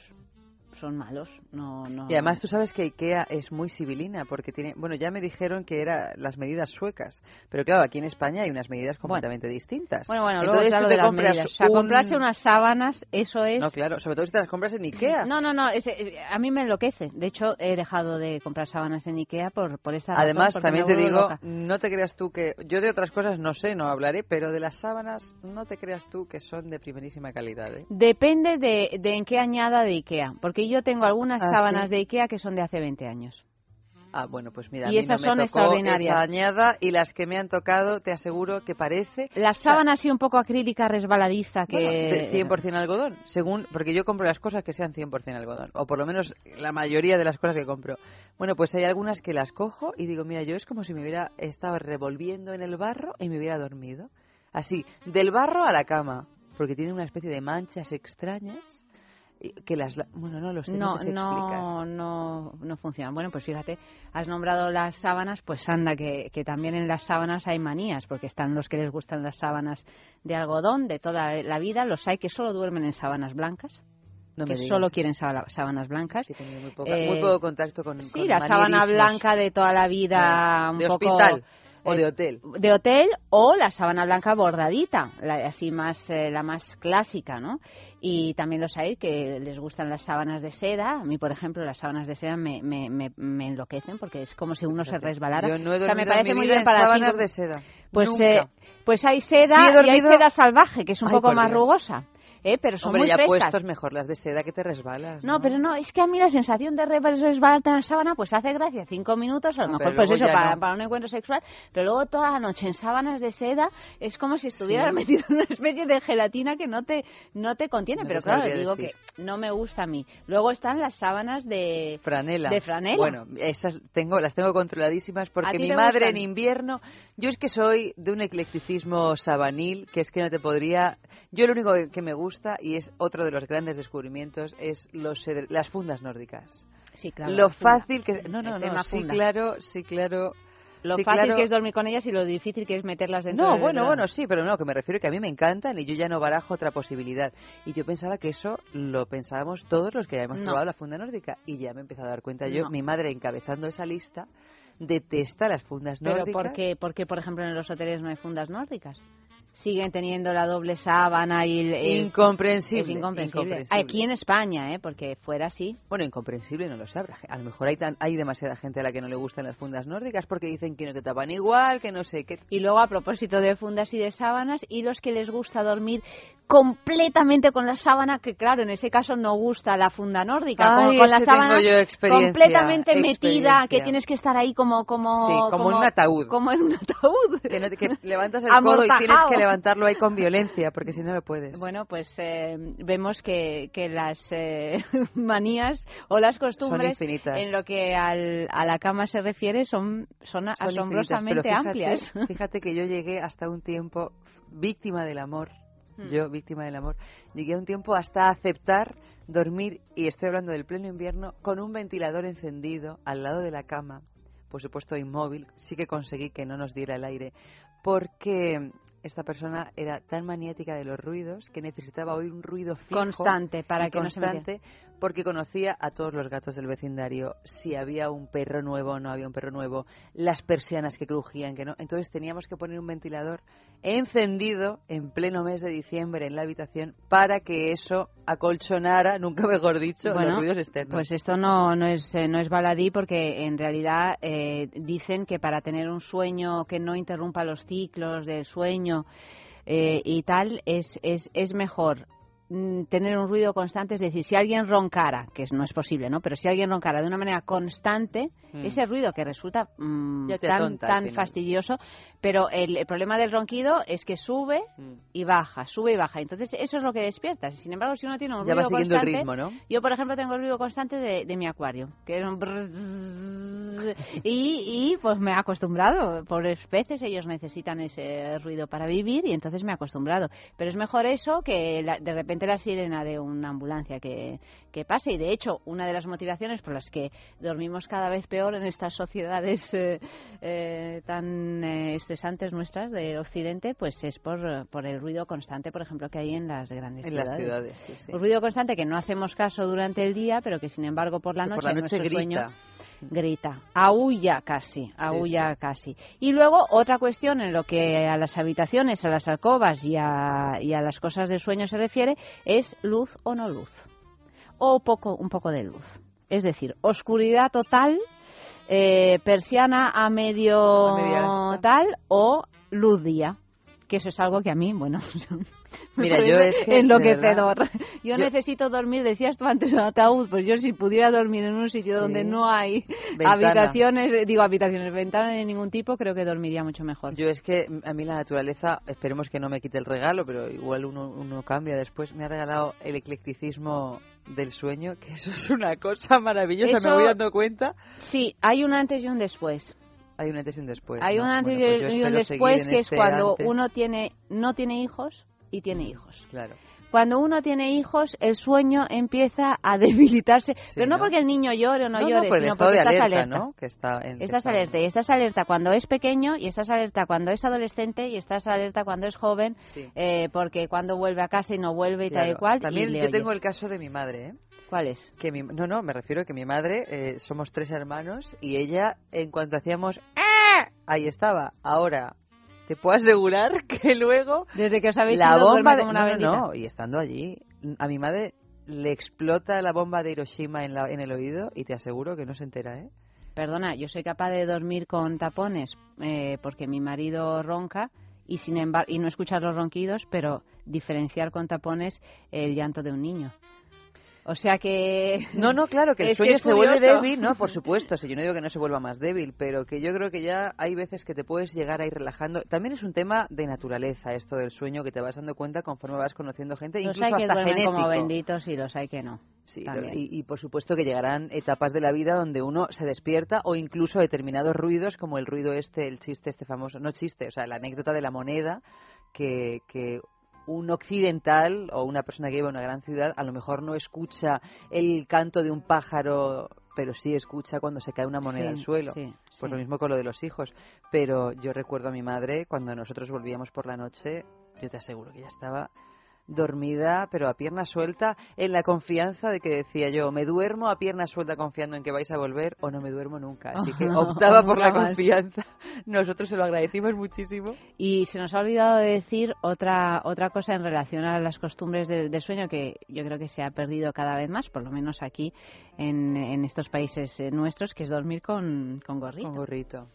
Ay, qué gracia por los rulos. Taparse la cabeza. rulos. Bueno, los rulos o para tener la cabeza cubierta, para no resfriarse uno. Ah, también es Claro, claro. El gorrito de los hermanos más ese blanco Ah, que, bueno, con el claro, que se claro, duerme claro. de toda la vida, ¿no? gorrito, sí, Pues sí. eh, Y otra cosa y dormir que... con rulos, qué cosa más incómoda, ¿eh? Menos mal Mira, que ahora han inventado los mira. rulos eléctricos que se calientan y que se Pero queda una monísima y no hace rulos falta dormir con rulos. Es no descansar. No, no, no, tienes que dormir tipo faraón. Bueno, y otras dos cosas que no hemos hablado. Una, el tema de los calcetines, sí, pero ¿y el tema de los peucos.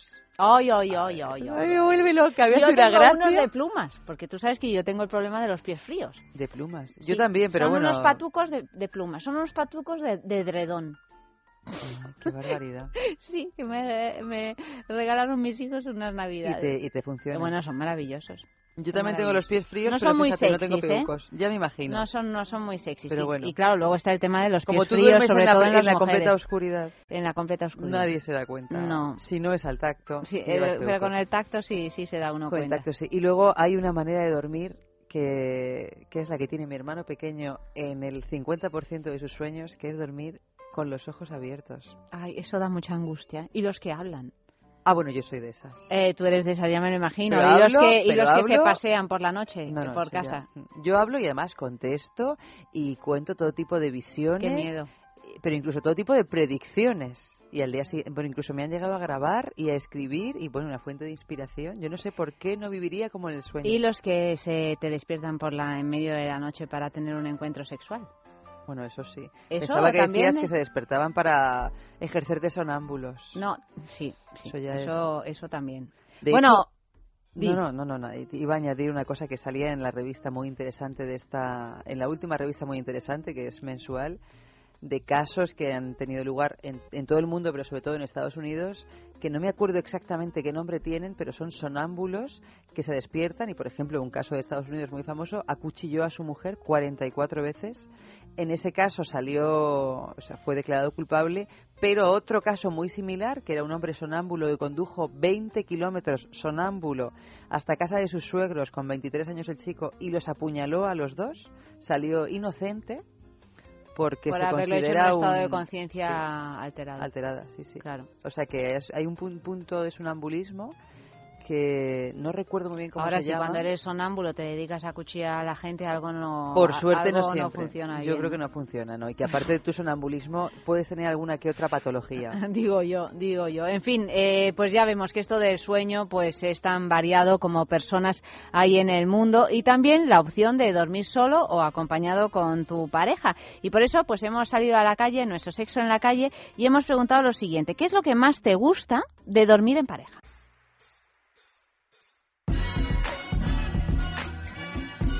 Pues lo que más me gusta de, de dormir en pareja es la sensación sobre todo de, de no estar solo, la sensación de, de estar acompañado y la sensación de, de calidez.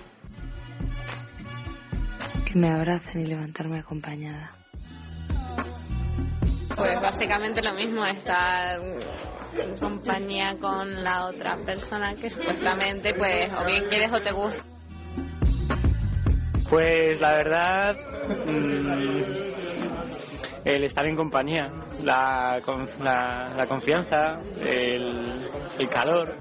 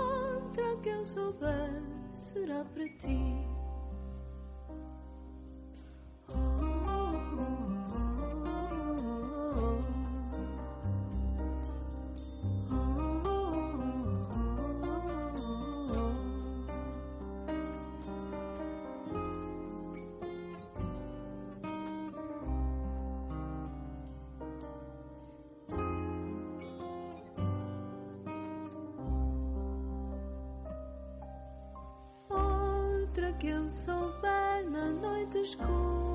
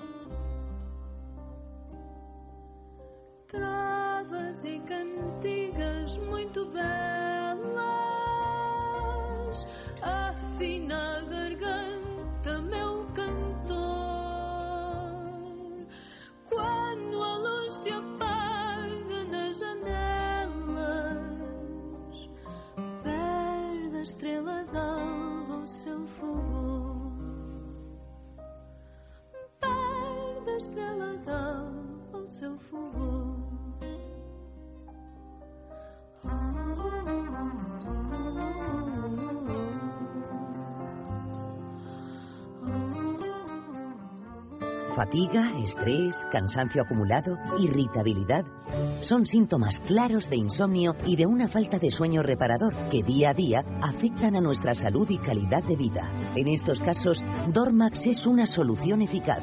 Dormax es un complemento alimenticio natural único que nos ayuda a neutralizar las causas que nos impiden dormir, asegurándonos un descanso de calidad y verdaderamente reparador. Dormax, de Laboratorio Acta Pharma.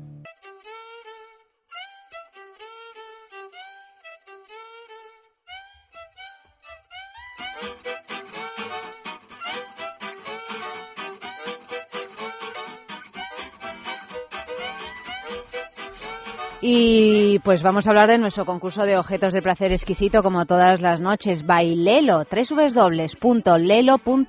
Ya sabéis que tenemos este concurso maravilloso porque podéis recibir en vuestra casa un juguetito de Lelo que es un juguetazo en realidad. Esta semana el Tiani 3, que es el más exclusivo masajeador para parejas para ser llevado por la mujer al hacer el amor. Y eso independientemente de si compartís habitación o no. ¿Qué es el Tiani 3? Pues, eh, pues es un masajeador para parejas que tiene una vibración pues muy potente y que proporciona sensaciones dirigidas especialmente al clítoris.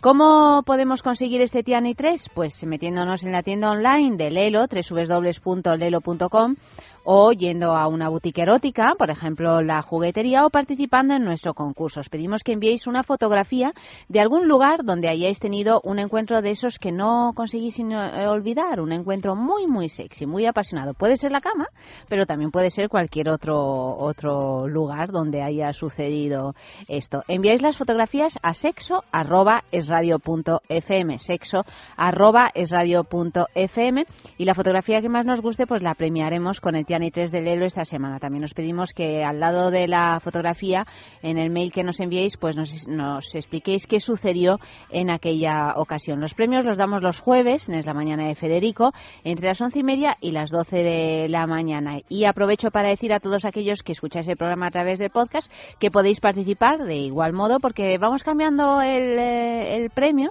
pero siempre tenemos este concurso de la fotografía. O sea que, que nada, podéis participar, eh, aunque no escuchéis en directo, es sexo.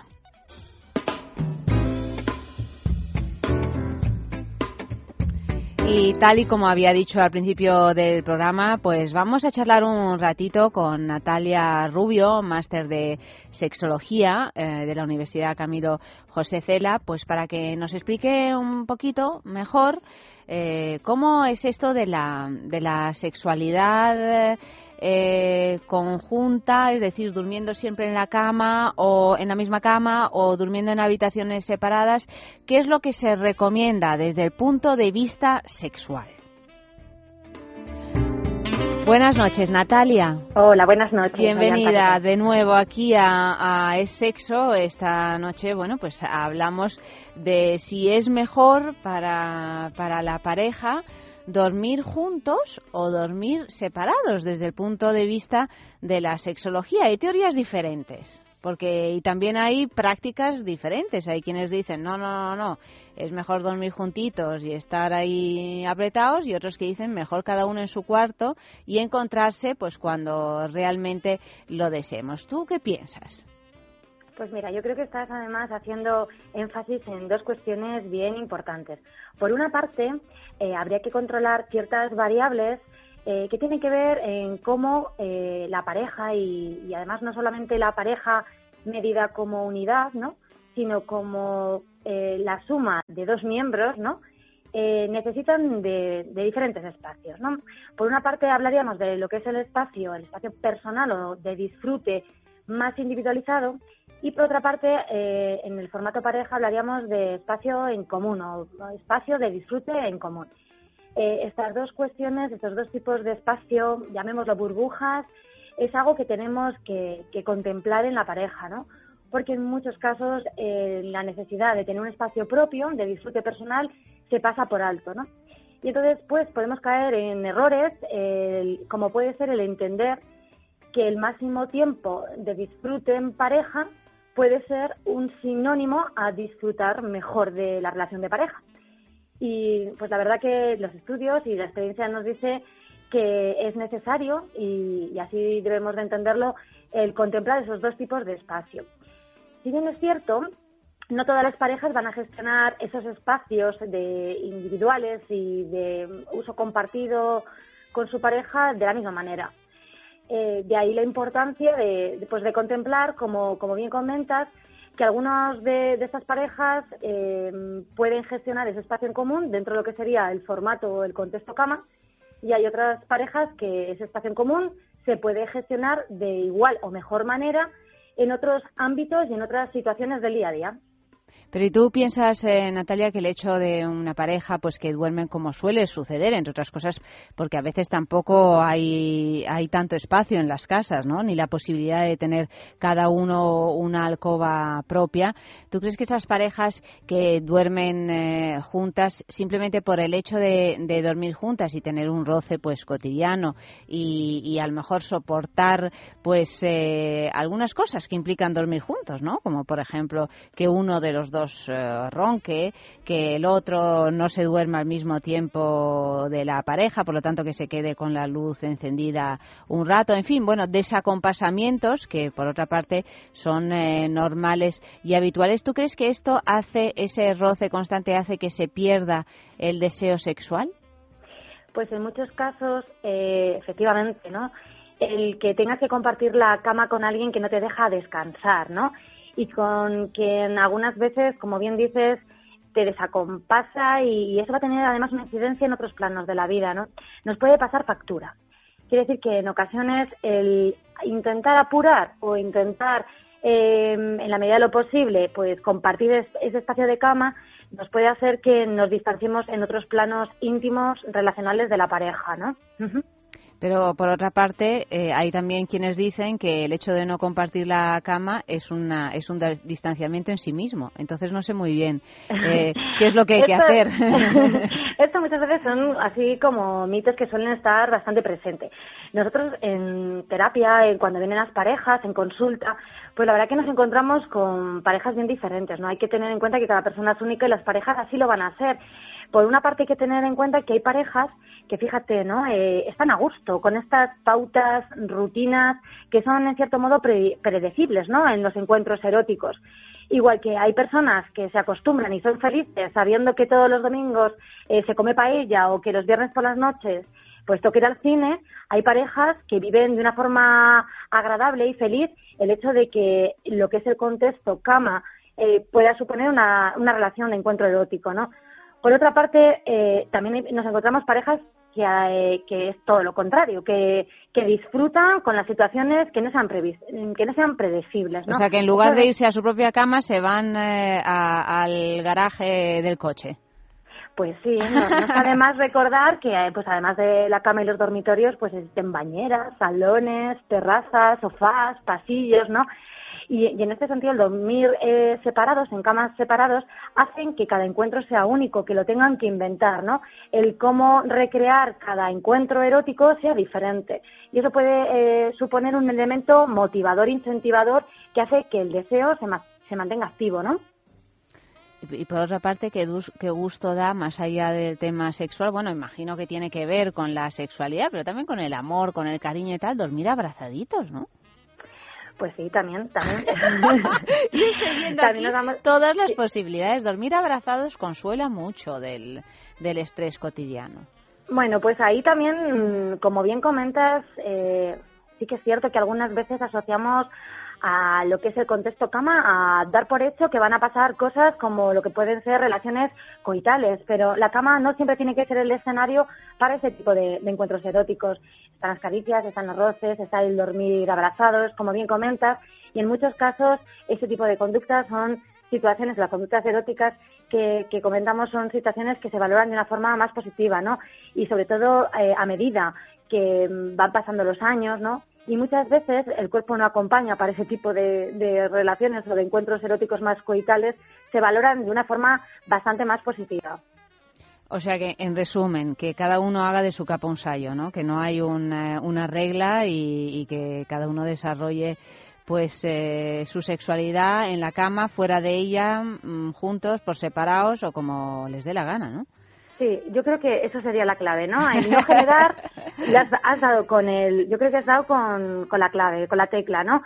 Evitar las generalidades, porque algunas veces el intentar eh, acoplarnos a un modelo que nos viene impuesto socialmente hace que nos metamos en líos, ¿no? Porque eh, en cada, cada pareja va a ser un mundo y además hay que pensar que hay diferentes tiempos y momentos en la pareja y lo que nos puede servir o en determinados momentos nos podemos sentir a gustos con el paso del tiempo y porque en ocasiones también las circunstancias cambian, ¿no? Eh, situaciones como pueda ser la presencia de determinadas enfermedades, determinadas alteraciones, como puede ser el sueño, trastornos del sueño, la apnea, hace que tengamos que acoplarnos a nuevas pautas en, en nuestros encuentros, ¿no? Eh, siempre con la idea de que eh, evitemos eso. Yo creo que el modelo este de pensar que la cantidad es mejor que la calidad hace que, que nos metamos en líos. Quiere decir que en este sentido a lo mejor es mejor disfrutar de menos tiempo pero estando a gusto que disfrutar de mucho, mucho tiempo con la pareja estando a disgusto o por lo menos no a gusto.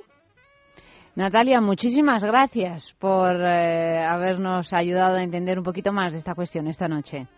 Muchísimas gracias a vosotros. Buenas noches. Buenas noches.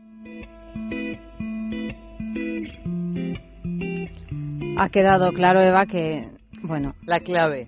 la clave, que no hay reglas, que no hay claves. No hay reglas. La única regla es que no hay reglas. También es cierto que, lo de dormir en camas separados, pues tienes que tener una casa lo suficientemente, Suficientemente grande, grande, como para claro. tener dos habitaciones y tener el dinero para pagar esa casa. O sea que a veces es que nos ponemos un poco pijos, ¿no? No, no, eso por supuesto. Pero pero me parece todo, no sé, hasta un ejemplo de valentía, tú tener el- el- la posibilidad De que una pareja, no, ya no solo de elegir, sino de plantearle, o que una pareja se plantee, oye, mira, en, est- en estos momentos, ¿no? Donde ya se da por hecho que una pareja que no duerme junta, o por lo menos en muchos aspectos, es porque no está bien avenida. Entonces, oye, el hecho de poder plantear, oye, mira, vamos a, vamos a ver qué tal nos va la vida en camas separadas, que ya es un paso como de disidencia, ¿no? Del amor, o incluso en habitaciones separadas. Lo de habitaciones separadas es verdad que hoy por hoy es una cosa compleja, pero Si uno se lo puede permitir y ese es su deseo. Sí, y ese es su deseo, por supuesto. O sea, yo Hombre, yo, personalmente- yo creo que ya, yo, pero claro, esto ya es muy personal. Ya puestos a decidir dormir separados, entonces en habitaciones separadas. Claro, lo que pasa es que a lo mejor hay un paso intermedio entre habitaciones separadas y una misma cama. Tal vez haya gente que, sobre todo la gente que es muy tiquismiquis con el sueño y, y que es verdad que a lo mejor se despierta porque tú te das 20 vueltas y ellos solo se dan una y pues no lo sé, a lo mejor puede ser una solución, ¿no? Antes, como decía Natalia, o sea, las crisis hay mil maneras de, de, de esquivarlas, ¿no? O de atravesarlas y a lo mejor la solución es encontrar, pues no Sí, sé, una cama, una es- cama supletoria. Es, también interesante pensar en la posibilidad de dormir separados como una manera de mantener un deseo sexual, es decir, no estar todo el día revueltos y piel con piel, sí. sino crear una cierta distancia, aunque sea en la misma Sí. casa y que esos Que no encuentros... se confunda, ¿no? El sueño Claro, con el sexo. Y que esos encuentros sean realmente algo especial y que... Sí, también es verdad lo que tú decías, que yo creo que las... el- por supuesto que no es lo mismo, pero también hay un punto de dormir con tu pareja que también tiene mucho de sexualidad, Sí, ¿no? Sí, sí, sí. Eh, Y que por supuesto te lo pierdes en función de, de otras cosas, de preservar otras cosas, ¿no? Es pues la clave, la clave. La clave que decía De todas maneras, por eso te digo que eh, hay que hay que tener las cosas muy claras para plantearle a tu pareja, oye, ¿qué te parece si dormimos separados? Porque te puedes Es encontrar... una decisión, es casi casi como decirle, oye, ¿qué, pare- ¿qué te parece si nos convertimos en una pareja liberal? Pues igual, Ca- igual, no- porque no probablemente sea el primer paso. es un pacto, el primer paso de convertirse en una pareja liberal Hombre, es dormir en camas separadas. No, pero me refiero que no es fácil, porque bueno, pues porque está esta, no sé, este inconsciente Costumbre. colectivo que nos dice que una pareja tiene que dormir juntita y que uno llega a casa y dice, ay, qué bien. Mira, menos alguna, mal, alguna razón habrá está". si en la cama de matrimonio siempre se quiere meter todo el mundo, el gato, el perro, Sí. los niños. el- Ahí hay un, ese es un centro de energía, Es un centro creo de yo. poder. Es un, centro, de, de poder, poder. que es que siempre que gusta mucho, Sí. atrae a los que no están invitados. Exactamente, porque es un centro de poder, claro. Sí. sí. Yo creo que a lo mejor podríamos, oye, si hay alguien que prefiere que su centro de poder se bifurque, eso está muy bien, pero también hacer un esfuerzo, y es verdad lo que decía Natalia, porque a veces pues estamos tan cansados y ya relacionamos la cama con el descanso y el sexo pues pasa mejor vida, ¿no? Eso pues es un riesgo, por supuesto, que tal vez se reduzca si dormimos en habitaciones separadas. A saber. Y cuando uno se junta, pues mira, hay fiesta También en la mira cocina. la cantidad de programas que hemos hecho sobre cómo hacer revivir o que no se apague el deseo sexual en una pareja que lleva ya más de X tiempo y ahí también hay teorías para, Para aburrir sobre el asunto. Al final las claves no entiende uno. Hay muchas mm, claves. Hay muchas, hay tantas claves Hay que muchas claves. que tengo la impresión que lo que tiene que hacer cada cual es hacer su investigación personal y tomar sus decisiones al respecto. Pero tampoco te creas que hay mm, una clave para cada persona y como somos muchas personas hay muchas claves, no, es que incluso hay muchas claves para la misma persona. Sí, y para cada pareja y para cada etapa de la pareja. Claro, en fin. porque la persona va cambiando, ya no vamos a hablar si la pareja cambia, eso por supuesto la clave, pero por definición cambia, Se pero es que incluso aunque la pareja no cambie, a veces la clave cambia para ti. Entonces, mira, Pues uno no se puede agarrar estamos solo casi filosofando esta noche, pero bueno, vamos a ver un poco qué piensa la gente por ahí en este segundo sexo en la calle, en el que hemos preguntado, ¿crees que para la sexualidad de la pareja es mejor dormir juntos o separados? A ver qué piensan.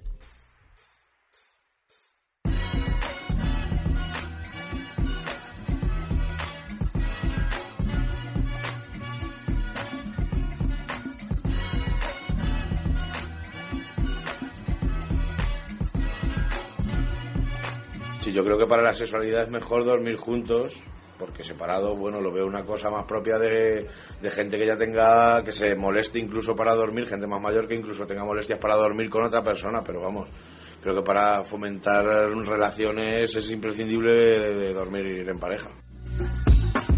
Creo que es muy importante, sobre todo porque al levantarte en pareja tienes más facilidad a la hora de tener acto sexual por la mañana y además mm, si es si, si es del tipo de pareja que duerme desnudo, pues por supuesto es muy bueno para la vida sexual.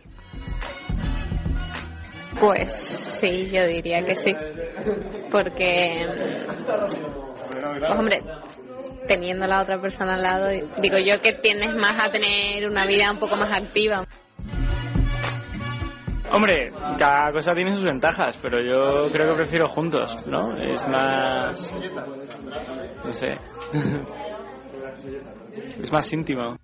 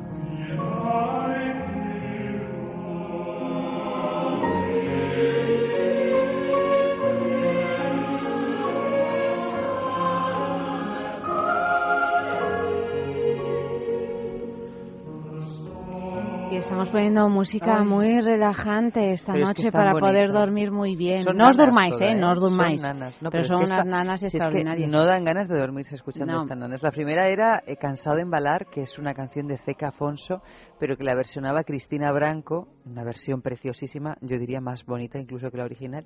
Y esta es una nana de Seal Lullaby, la nana de la foca, que está basada en, en el cuento de este, como- el, del que escribió el libro de la selva, que siempre me olvido de su nombre. ¿Cómo se llama?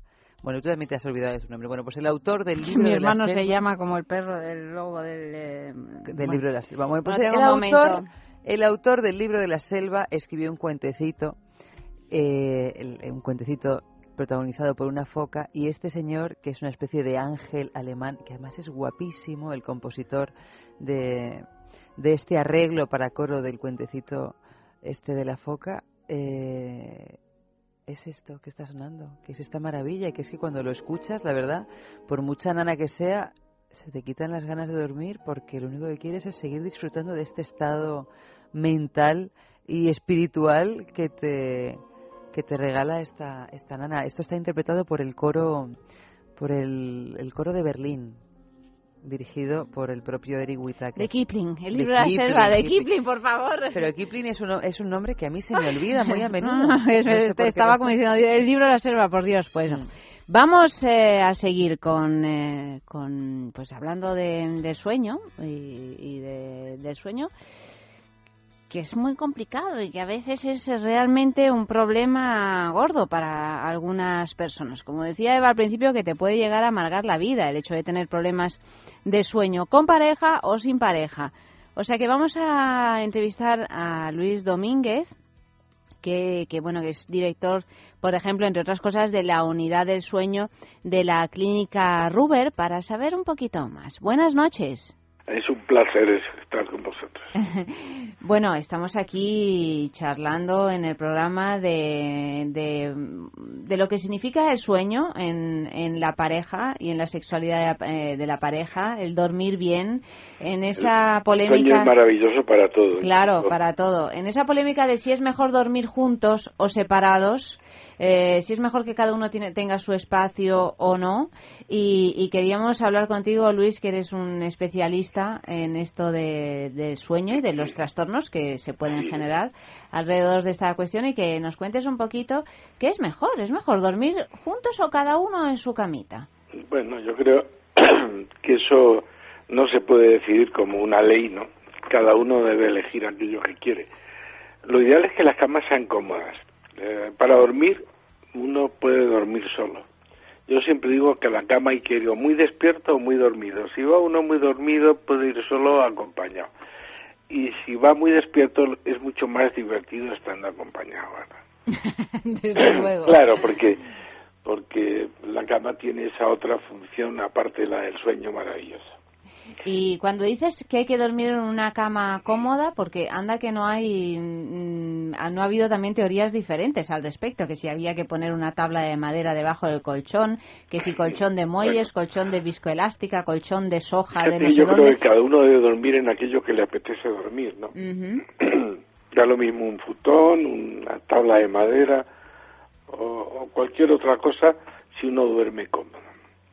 Y háblanos un poquito de los ciclos del sueño, porque obviamente en este en este programa que dedicamos a la pareja y al sueño sí. en pareja, pues eh, eh, pues eso es natural, pues que se toquen temas, pues como son los ronquidos, sí, la apnea. El, el, sueño es muy importante para todo en la vida y para dormir, por supuesto, y para las relaciones sexuales, por supuesto. Entre otras cosas, porque hay muchas patologías que alteran un poco la capacidad sexual de fundamentalmente los varones sabes que los varones estamos más incapacitados en general por razones anatómicas muy Uh -huh. evidentes Uh -huh.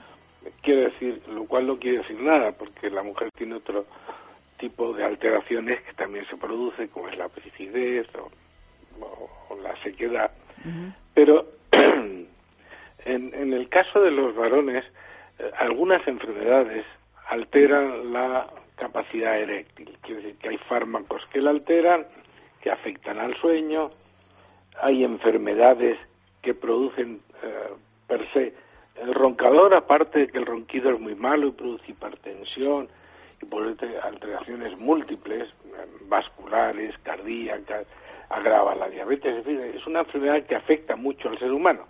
Pero además, si además eh, esa enfermedad del ronquido, la apnea obstructiva del sueño, produce un 28% de impotencia en los pacientes. ¿Y por qué razón?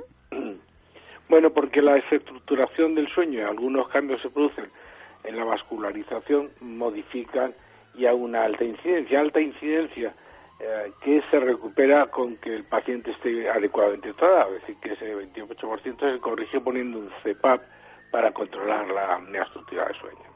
¿Qué es un CPAP, Luis?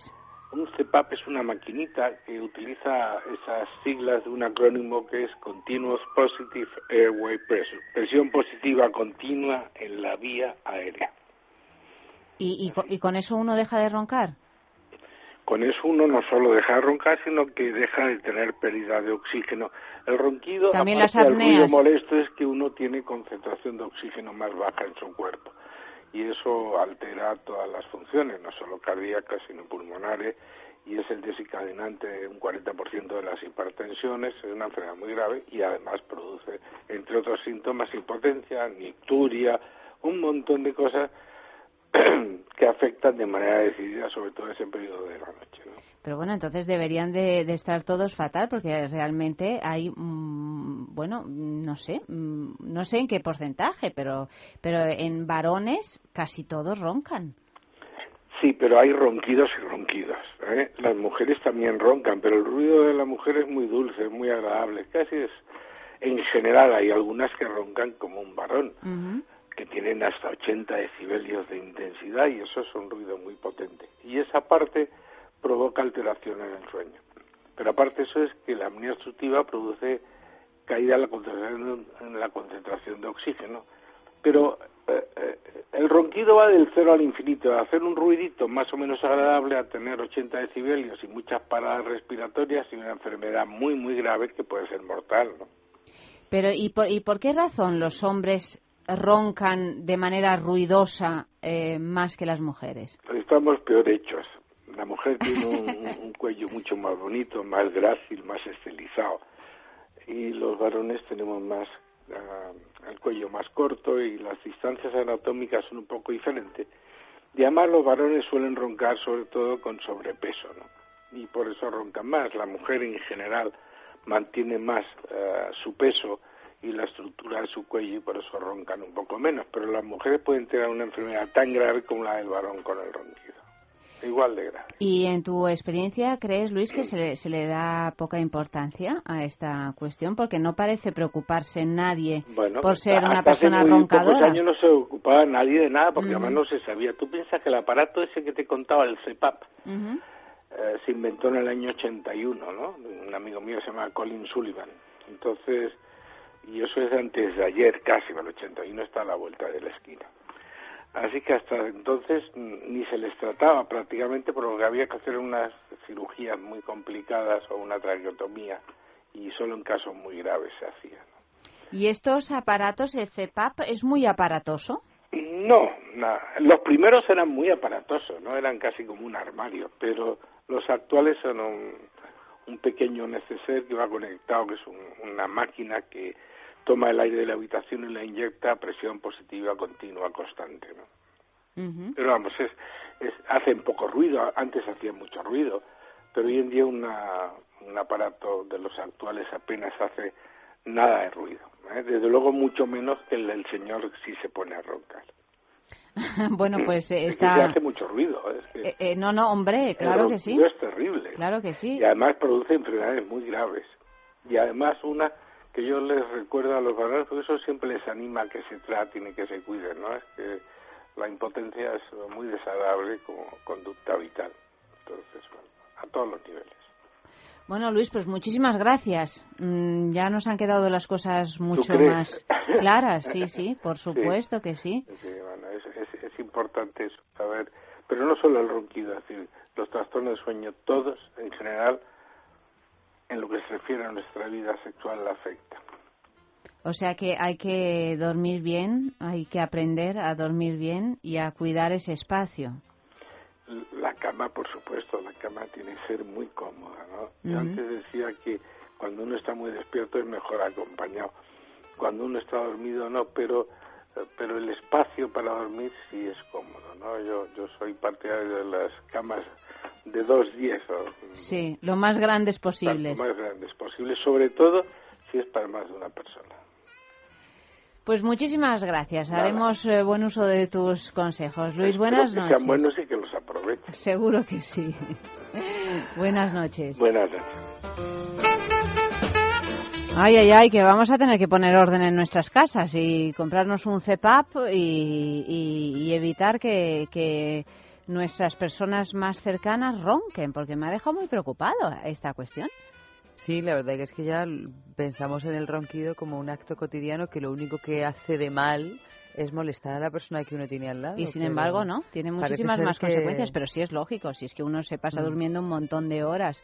Finalmente, tú fíjate, las personas que tienen apnea, que estás eh, cortando el flujo De oxígeno. de oxígeno constantemente y, y, por lo tanto, generando un estrés al corazón Sí, sí. notabilísimo cada vez, ¿no? o sea, que, que, bueno, que son cosas que dices, mira, qué fastidio que mi marido ronca o que mi hermano o mi hermana o mi, el vecino de enfrente, pero es que resulta que además del fastidio por el ruido, es que es muy malo para la salud, o sea, que es algo que debemos de tener eh, en cuenta. Muy en cuenta, claro que sí, o por lo menos no pasar por eso de puntillas como si no ocurriera nada.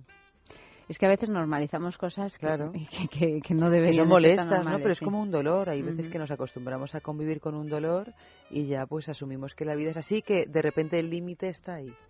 Bueno, queridos amigos nocturnos de Es Sexo, os dejamos ya, dormiros o no, acompañados o solos, en habitaciones separadas o conjuntas, en camas separadas o únicas, en camisas o en camas de dos metros, hechos no una se- bolita, se adivina dónde está el límite de uno y otro. o cada uno o con cada su uno esquijama. Con ¿Mm? su esquijama, con su colchón, con su edredón nórdico y, por supuesto, con su almohada. Claro que sí, los calcetinicos también, si queréis, pues también. En fin, o los patucos, do- dormid como queráis, pero sobre todo dormid, Dormid. dormid, dormid muy, muy, muy bien. Y Y nos vamos, mira, con otra canción que esta es más sorprendente porque es la canción de Summertime, que todo el mundo la relaciona con una canción de jazz, pero en realidad Summertime es una canción de Ira Gershwin que la compuso para una ópera y era una nana. Vamos a escuchar la, la original. pues eh, con Summertime nos despedimos. Eva, buenas noches. Muy buenas noches. Nunca mejor dicho una noche. Nunca mejor dicho. Ha realizado el programa Malio Varela, Clea Ballesteros en producción y ya sabéis que mañana más, más sexo a partir de las doce y media de la noche aquí mismo en Es Radio.